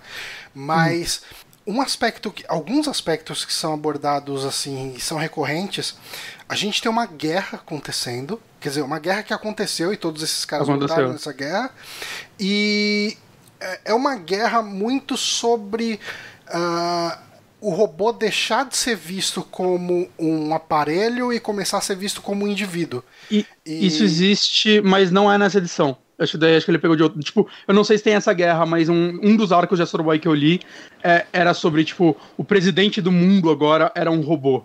Uhum. Saca? E como isso estava mudando os direitos dos robôs. E como isso, algumas pessoas eram contra ele. E então, é, tipo, é sobre um grupo tentando matar o presidente porque robôs não podem ter direitos porque eles são máquinas. É... Tipo, novamente, é uma HQ infantil dos anos 50, saca? Esse tipo de assunto que eu acho que me prendeu muito em Astro Boy. É, nesse tem uma espécie uhum. de uma Ku Klux Klan de, de tipo humanos contra robôs, então os caras se vestem tipo o Ku Klux Klan mesmo, com, com capuz uhum. e tal, eles não revelam identidade e eles vêm, eles ficam combinando formas de queimar o filme do robô, sabe, de mostrar que o robô é um problema para a humanidade e tem uma briga por causa de emprego, uh, e, ah, os robôs estão roubando o emprego dos seres humanos, isso é, e, tipo, e existem pessoas que estão miseráveis por causa dos robôs, então todos esses aspectos aspectos mais adultos são abordados nessa, nesse mangá, uhum. sabe? E ele é uma coisa boa é que ele é um, um mangá curto, uh, que são oito volumes. Né? Sim. E, e, fecha nesses oito volumes, assim. Já saiu. Uhum. Aqui no Brasil já saíram seis. Uh, acho que o volume 7 deve sair nos próximos um ou dois meses.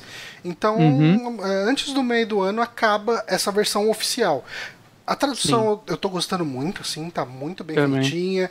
Uh, no final ele tem esses extras aí, por exemplo, tem uh, esse um texto do próprio filho do do Tezuka, Tezuka né? Explicando uhum. como que foi receber esse esse material são muito legais. da sala e, uhum. e, tipo e ele falando do ponto de vista dele, o que é bem bacana. Eu acho que é um, é um material bem legal, cara. Tipo, a edição tá fantástica. Tem aquele lance das primeiras páginas serem coloridas, sabe? É... Nossa, é muito lindo, né? É, é... Sempre dá uma dozinha quando isso acontece, porque é sempre um colorido tão lindo, assim, aí, tipo, para de ser colorido e continua lindo. É. Mas, tipo, caralho, velho, olha, olha esse colorido. colorido. Podia ser mais, né? Uh, podia ser mais. Só mais duas páginas, vai, só mais duas.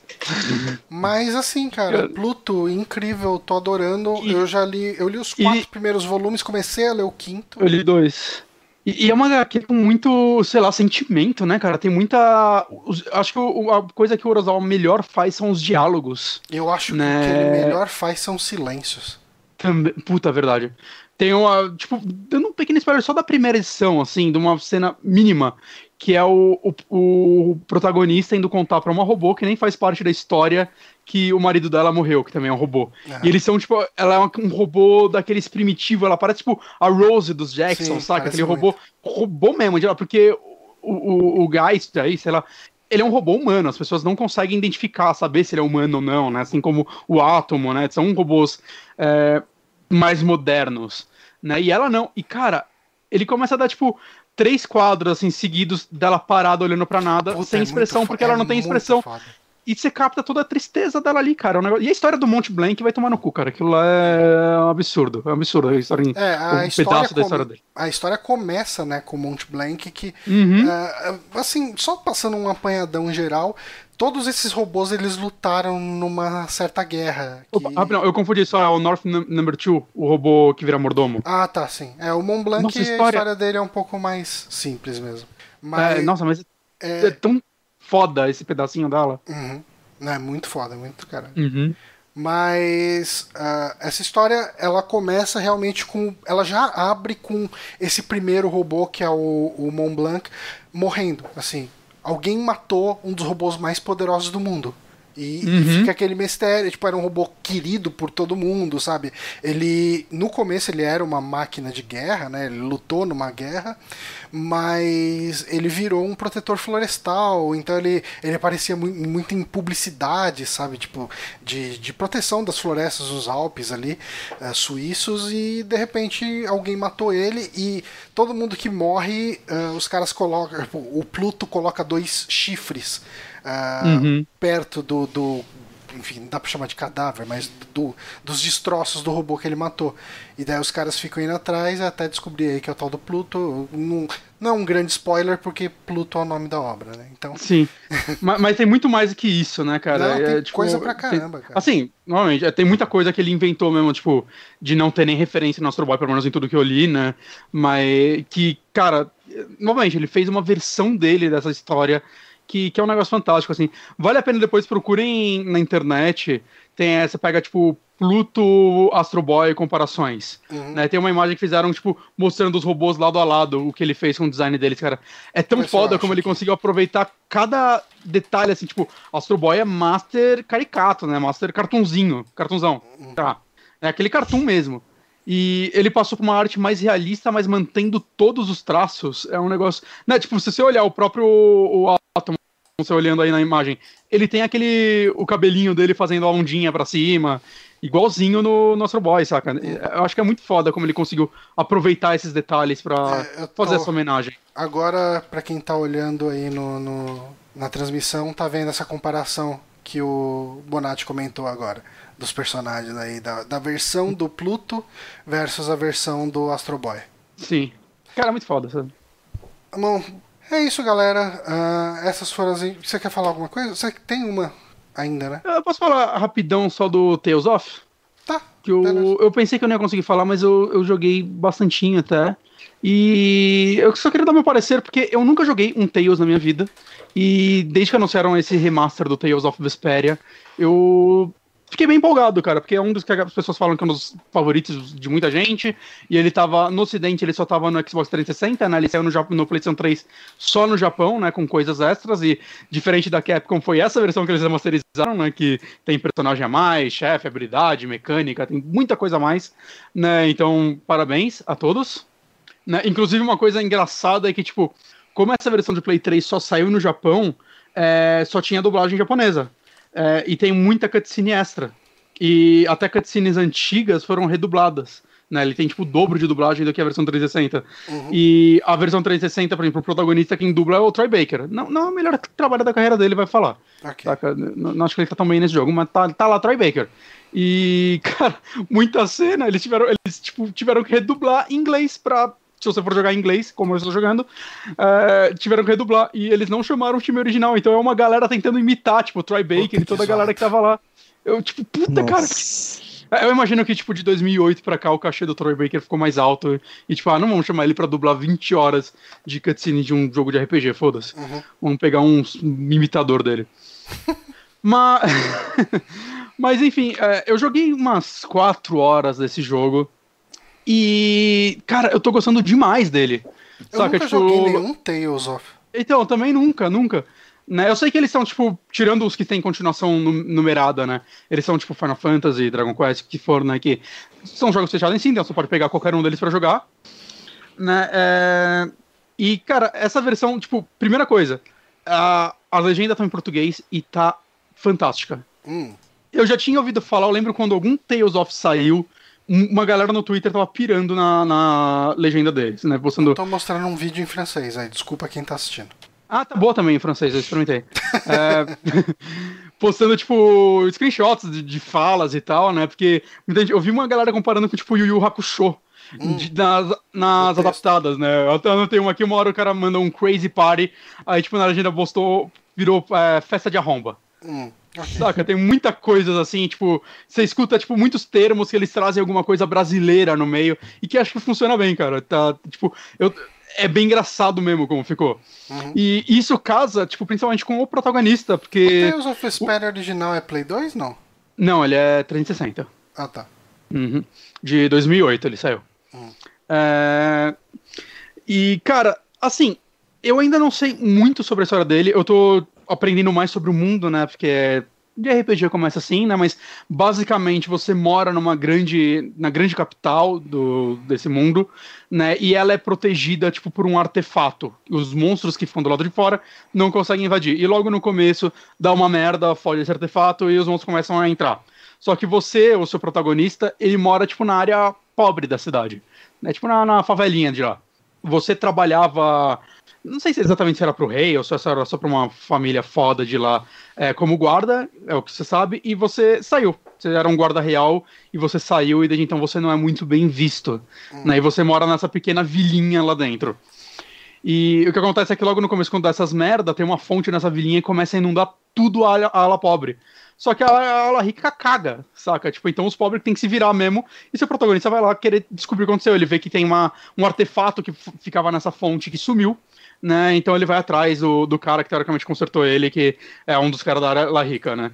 E no desenvolver do, da história, tipo, você é preso, oh meu Deus, peguem ele, e aí você se junta com uma menina que é, como posso dizer, ela é de família rica também, ela é da uma aristocrata, sei lá como pode dizer dela, que, que eu acho que vai desenvolver mais a história dela, você não sabe muito sobre ela, mas ela entra na sua party, ela tá, tipo, já brigando com os guardas também, e vocês fogem juntos atrás de um dos guardas que ainda trabalhavam lá, que é amigo pessoal tanto seu quanto dela, né? Vocês não se conheciam, mas ele é tipo o seu melhor amigo de infância e eu acho que ele era o guarda dela. Hum. É, que aparentemente ele viu que tá, meu, tá dando tudo errado aqui, sumiu essa pedra, ferrou todo o lugar, vai invadir monstro aqui, vamos atrás dessa merda. Cara, o que eu tô gostando nesse jogo, principalmente, é, primeiro, o texto dele. Os personagens são carismáticos de uma forma que eu não vejo no RPG é, japonês em muito tempo. Okay. Né, beleza, pode falar então mais carismático desde 2008. Não sei, mas cara, é, é, é, cara, os personagens, os diálogos entre eles, as interações são muito, muito legais, assim, cara. Você, você acredita que essas duas pessoas que acabaram de se conhecer acabaram virando amigas, saca? Porque pelas condições que colocaram elas lá, mas pelo que eles conversam durante toda a jornada, né? De enquanto vocês estão andando, às vezes aparece, tipo no Brave the, no Brave the não, no, no Octopath Traveler, uhum. tipo, aperte select que vai ter um diálogozinho entre eles. Aí você aperta e assim, o jogo eu acho ele bem bonito. Ainda mais na época que ele saiu e tudo mais. Ele tem umas animações, uma animação no começo, tipo animezona, linda pra caramba. Eu acho que vai ter mais no decorrer do jogo. Né? E eu acho que os gráficos, o estilo artístico dele é muito legal, assim, os personagens e tudo mais. E aí, quando você entra nesses diálogos, abre tipo uns codeczinhos de Metal Gear, um do lado do outro, eles conversando. Hum. Meu amigo, mas não foi nem o estagiário que fez aquilo. É muito feio. eu, eu não sei o que aconteceu ali, cara. É tipo, acho que o programador que desenhou. E aí no começo eu fiquei meio assustado. Mano, como um negócio tão feio tá num jogo tão bonito? Cara, isso, até isso começa. De tão feio começa a ter personalidade. Eles acertaram meio que nisso. Porque, como eu disse, como essas partes são feitas para desenvolver a relação dos personagens, é, vai mudando muito a cara deles, como é desenhado, de um pro outro, de acordo com o que eles estão sentindo. E às vezes, por exemplo, tipo, uma hora a, a menina fala um negócio assim, o cara começa, tipo, a se afastar e o quadrinho começa a se afastar bem devagarzinho, assim, enquanto ela fala, olhando para um lado, aí ele para, ele, tipo, querendo escapar do que ela tá falando, saca? Tem muitos momentos, assim, que os quadros começam a andar pela tela, o caralho, velho, não, não tava esperando isso. Dito isso, você. Um outro personagem que tá com você desde o começo é seu cachorro. Seu cachorro tem uma cicatriz e ele fuma cachimbo, cara. Ok. Esse, esse cachorro é muito foda. E ele usa, e o cachimbo ele vira e vira uma espada, assim, na boca dele. Antes de Dark Souls, então, tipo, Dark Souls copiou. Eu acho que é antes de Dark Souls, né? Sabe quantas horas tem? Ah, cara, RPG japonês. Eu vejo gente falando que você pode jogar mais de 100, mas acho que no How Long to Beat tá tipo 50. Ok, é grande. É. Deixa eu ver, pera, é, 50 horas tá aqui no Hollow Beach. A versão definitiva 49, então é mais curto. Tiraram uma, uma hora de conteúdo. Mentira, tem mais conteúdo que a outra, né? Que tem tudo as paradas que tinha no, no Play 3 ainda. Eles mexeram é... na qualidade de vida? Talvez os loadings estejam mais rápidos. Ok, pode ser. é, dito isso, cara, é um remaster que tá muito bonito. Assim, eu vi as versões original, a versão original, ela já era bem bonita, né? Uhum. Basicamente eles deixaram 1080p, é, né? Ou resoluções mais altas. Isso aqui, né? Tem, tem uma carinha assim, não tanto quanto, sei lá, o Nino Kuni, né? Que foi okay. feito por eles mesmos, mas tem uma cara, né? Bem estilizadão e tal. É, e a parte, as partes anime, a parte anime que eu vi, pelo menos, eu espero que tenha mais, é muito bonita. É muito, muito bonita, saca? Então, eu espero que tenha mais cenas daquele jeito. Né? Assim, o que me chamou, o que me deu vontade de jogar esse jogo de cara foi quando eu vi o trailer dele e eu vi os personagens, cara. Eu gostei muito do design de todos, saca? É, é tudo muito, sei lá, cara, é aqueles personagens já chamam a atenção, assim, eles não são aquele clichê que eu tô vendo na maioria dos RPG japoneses hoje em dia, que é só o cara com cabelo esfetado, né, lá Final Fantasy. Então, eu gostei, tem tipo uma pirata, tem esse cachorro com cachimbo aí, né, tem uma maguinha, tem uma criança que ela, tipo, anda com uma, ela é uma guilda de caçadores, e ela anda com uma bolsa gigante, e dentro da bolsa ela guarda a espada dela, que é uma espada gigantesca, só quando ela puxa ela tá quebrada, então é basicamente só um pedaço da espada que é o que cabe dentro da bolsa bolsa, saca? É, é um uhum. negócio. É muito bem pensado, assim, o, o design dos personagens. Eu não sei se é assim em toda a franquia, né? Mas pelo menos nesse. Tá assim. O combate dele é a parte que eu ainda tô meio assim, né? Porque ele é meio real time. Meio real time, não, ele é completamente real time. Ele abre uma arenazinha, você se movimenta nela. Se você segura um botão, você consegue andar livremente, ou você deixa sempre focado no personagem, você anda esquerda e direita, sempre em direção a esse personagem né? Aí você vai fazendo meio que combos, né? O que acontece? Tem o botão de ataque, o botão de especial. O botão de ataque, se você não tá apertando para um lado, você aperta três vezes, ele vai dar um, um tipo de combo. Segurando para cima, outro tipo de combo. Segurando para baixo, outro tipo de combo. Para frente, mesma coisa. Conforme você vai liberando os especiais, mesma coisa, saca? O especial neutro é um, para cima é outro. É, pelo que eu vi, você vai pegando outras armas, né? Eu passei por um tutorial de arma que, tipo, pior tipo de tutorial, que é o cara te explicando tudo e não te deixando fazer porque você ainda não pode fazer. Então vai tomar no seu cu, saca? eu quero aprender na prática, eu quero entender. Realmente. Foi a primeira vez, acho que o cara explicou pro tutorial e apareceu. Você entendeu? Eu falei, não. Eu cliquei no não pra ele falar de novo. Uhum. Aí, ok, eu não entendi, eu só vou aprender quando eu tiver essa mecânica de fato. Pra eu poder fazer essas paradas. Né? Isso daí é uma parada que eu não gostei. Ok. Mas parece que você vai tendo outras armas que vão tendo outro tipo de ataque e o lance é você começar a combinar esse tipo de ataque.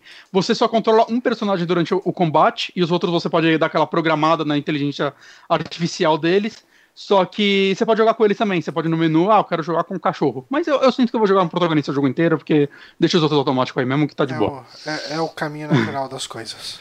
Sim. E tirando isso, assim, cara, é um jogo que eu tô sentindo que ele é aquele RPG muito focado no, na história mesmo, nos personagens, né? Muito mais do que na mecânica. Ele é o completo oposto de Octopath uh, Traveler. Uhum. Todo personagem tem uma motivação, é, tem um motivo, pelo menos dos que eu já encontrei, para entrar na sua equipe. É, toda a cidadezinha que você vai, cara, ela tem é, alguma coisa realmente acontecendo lá, personagens que estão lá, você vai descobrindo que existem várias guildas, né? Por exemplo, tem os soldados do reino lá, que eles protegem o local, e aí tem soldados que abandonam isso e entram para as guildas. Eles perdem meio que. É, eles são, eles são não vistos como bandidos necessariamente, mas eles não são bem vistos, então eles podem virar quase mercenários. Aí tem tipo a guilda dos. Sei lá, dos mercadores, tem a guilda dos guerreiros, né? E vai tendo várias outras. E o lance é que elas começam a fazer coisas pelas cidades, isso que eu tô pegando pelo pouco que eu joguei. Que é, a família real, a família, os, os soldados reais, não fazem. Né, por exemplo, tem uma cidade que eu fui que tem esse lance das barreiras protegendo ela, e a barreira dessa cidade não é um artefato, é uma árvore. E essa árvore cria um campo de força que os, os, os, as criaturas não entram nela. Mas o que acontece é que de tanto tempo, acho que sei lá, uma vez por ano, ela para de funcionar. Hum. Talvez seja para se recarregar algo do tipo. Nesse momento a cidade fica vulnerável. Então tem uma guilda de guerreiros que durante esse período eles ficam na cidade ajudando essas pessoas a se protegerem da, das criaturas, saca? Então você vê que é um mundo muito bem construído, cara, muito bem fechado. Muito detalhe, né? Isso é legal, é, isso é uma é. coisa bacana. E, e, ao mesmo tempo, assim, eu tô sentindo que ele é bem. É, sei lá, parece ter sua side quest, suas coisinhas pra você fazer, mas se você seguir a história, ele não tá parecendo ser um jogo muito difícil, talvez mais pra frente fique, né? Mas eu tô sentindo, vai, matando os inimigos que estão no meu caminho, é, eu tô tendo, por enquanto, level para passar das áreas mais finais de cada parte que eu passei. Uhum. Saca? Então, é, sei lá, eu acho que ele é muito focado realmente na história, na narrativa. Né, eu tô gostando demais desse jogo, né? Eu, eu com certeza vou continuar jogando ele, eu quero terminar, quero quero saber o que é, o que é um Tails, né? Porque muita gente fala que esse, eu acho que o Berseria são os dois que eu vejo a galera mais elogiando, né? E quem sabe eu terminando esse eu empolgue é, para jogar algum pegar, outro da franquia. É. Falam que esse aqui é um dos que teve melhor orçamento, né? Tanto por causa daquela animação do começo e tudo mais, né? Que falam que não são todos que têm essa qualidade toda visual que esse tem. Né? Talvez por isso que ele seja um dos favoritos das pessoas também, né? Além dos, dos personagens. Mas, cara, novamente, como eu não joguei tanto de um jogo que vai ter mais 50 horas, eu ainda não tenho tanto o que dizer sobre ele, mas o pouco que eu joguei dele, já recomendo demais esse jogo, já tô, tô gostando realmente muito dele. Ele tá, o preço dele ele tá, acho que 140 no PC. Jesus eu não... Cristo! É, Puta que pariu, é. Bonatti. Caro, hein? É, não sei. Preço de RPG gigante, né? Não sei. E deixa eu ver. Ó, oh, quero ver no Switch. O Switch é o que importa.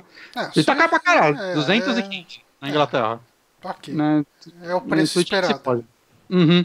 Não, não sei mas quanto com, tá nos consoles. Mas com essa diferença de 140 pra 215, você falou? É. Até dá pra considerar pegar na Switch. De repente, dependendo ah, não, ele, do, ele seu, é um... do seu layout pra jogar. Uhum.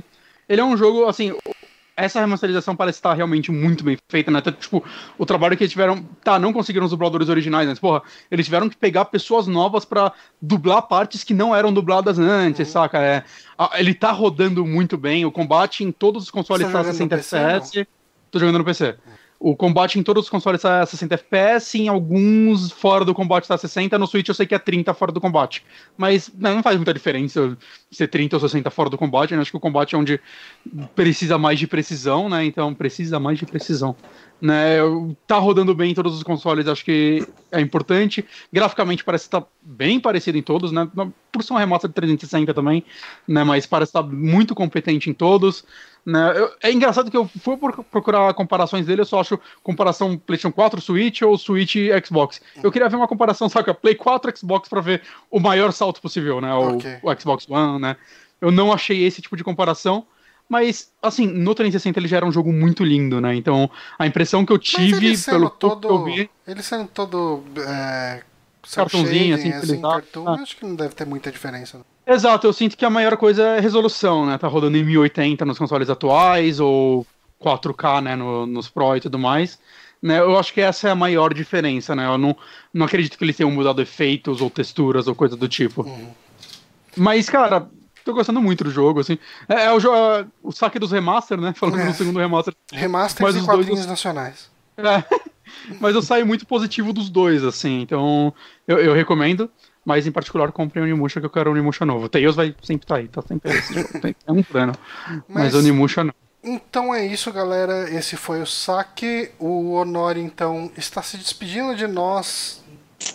Lembra quando o Honor era gordo e ele gravava com a gente, agora ele é magro metido e saiu do site? A vida é desse jeito. Pois é, gente. Desculpa por ter emagrecido. Jamais. Era esperado, tava na cara já. Mas, uh, enfim, na semana que vem já gravamos eu e Bonatti. Eventualmente o Honório grava aqui com a gente. Hum, mas boa sorte convidados ele também. nos projetos. A gente vai ver se traz convidados também. E, e cara, hum. o programa vai. Uh, talvez mude, talvez não mude muito. Uhum. Mas a ideia é ainda ter ah. um saque semanalmente aqui nas ah, quintas-feiras, ah, às 21 horas. Ah, a ideia que eu e o Johnny a gente tava conversando mais, assim, é de tentar deixar as pautas um pouco mais livres, né? A, a, tipo, semana que não tem notícia relevante, por que a gente vai gravar de notícia por gravar? A gente pode tentar fazer outra coisa, saca? A gente tá vendo esse tipo de coisa, ainda mais pela dinâmica só em dois e tudo mais, às vezes limita um pouco as coisas que a gente consegue falar, né? Uhum. Um, um, leque de coisas que o Honório gostava vai embora. Vocês nunca mais vão ouvir de super-heróis. Acabou o filme de herói aqui. Acabou. Agora é só filme coreano e terror. point and click. Muito point, terror. Point and click. Muito, muito point and click também. muito mouse.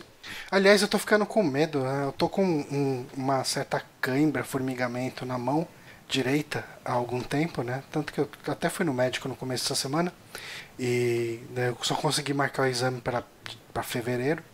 Eu tô com medo que, se isso for grave, eu não consigo mais fazer point nem clique, né? Porque é minha mão direita. Então... Nossa senhora. Não, eu tô, cara, sem zoeira, assim, se eu fico muito tempo com a mão aqui em cima do mouse, eu tenho que tirar a mão, botar a mão para baixo, ficar meio que dando aquela bombeada é. de sangue, tá? Aquela... Compra aquelas bolinhas que você fica apertando. É. Eu, eu falava, vou comprar um trackball pro, pro Johnny. Um trackball, uma boa. Bom, Ou gente... Você é o momento de virar ambidestro. pode ser, pode ser uma boa. Esse foi o saque, essa volta de férias. Obrigado a todo mundo que acompanhou. Desculpa a zona no começo. A gente fica então por aqui até a semana que vem e boa sorte, Honório. Valeu, boa sorte pra vocês. Tchau, tchau. tchau. tchau.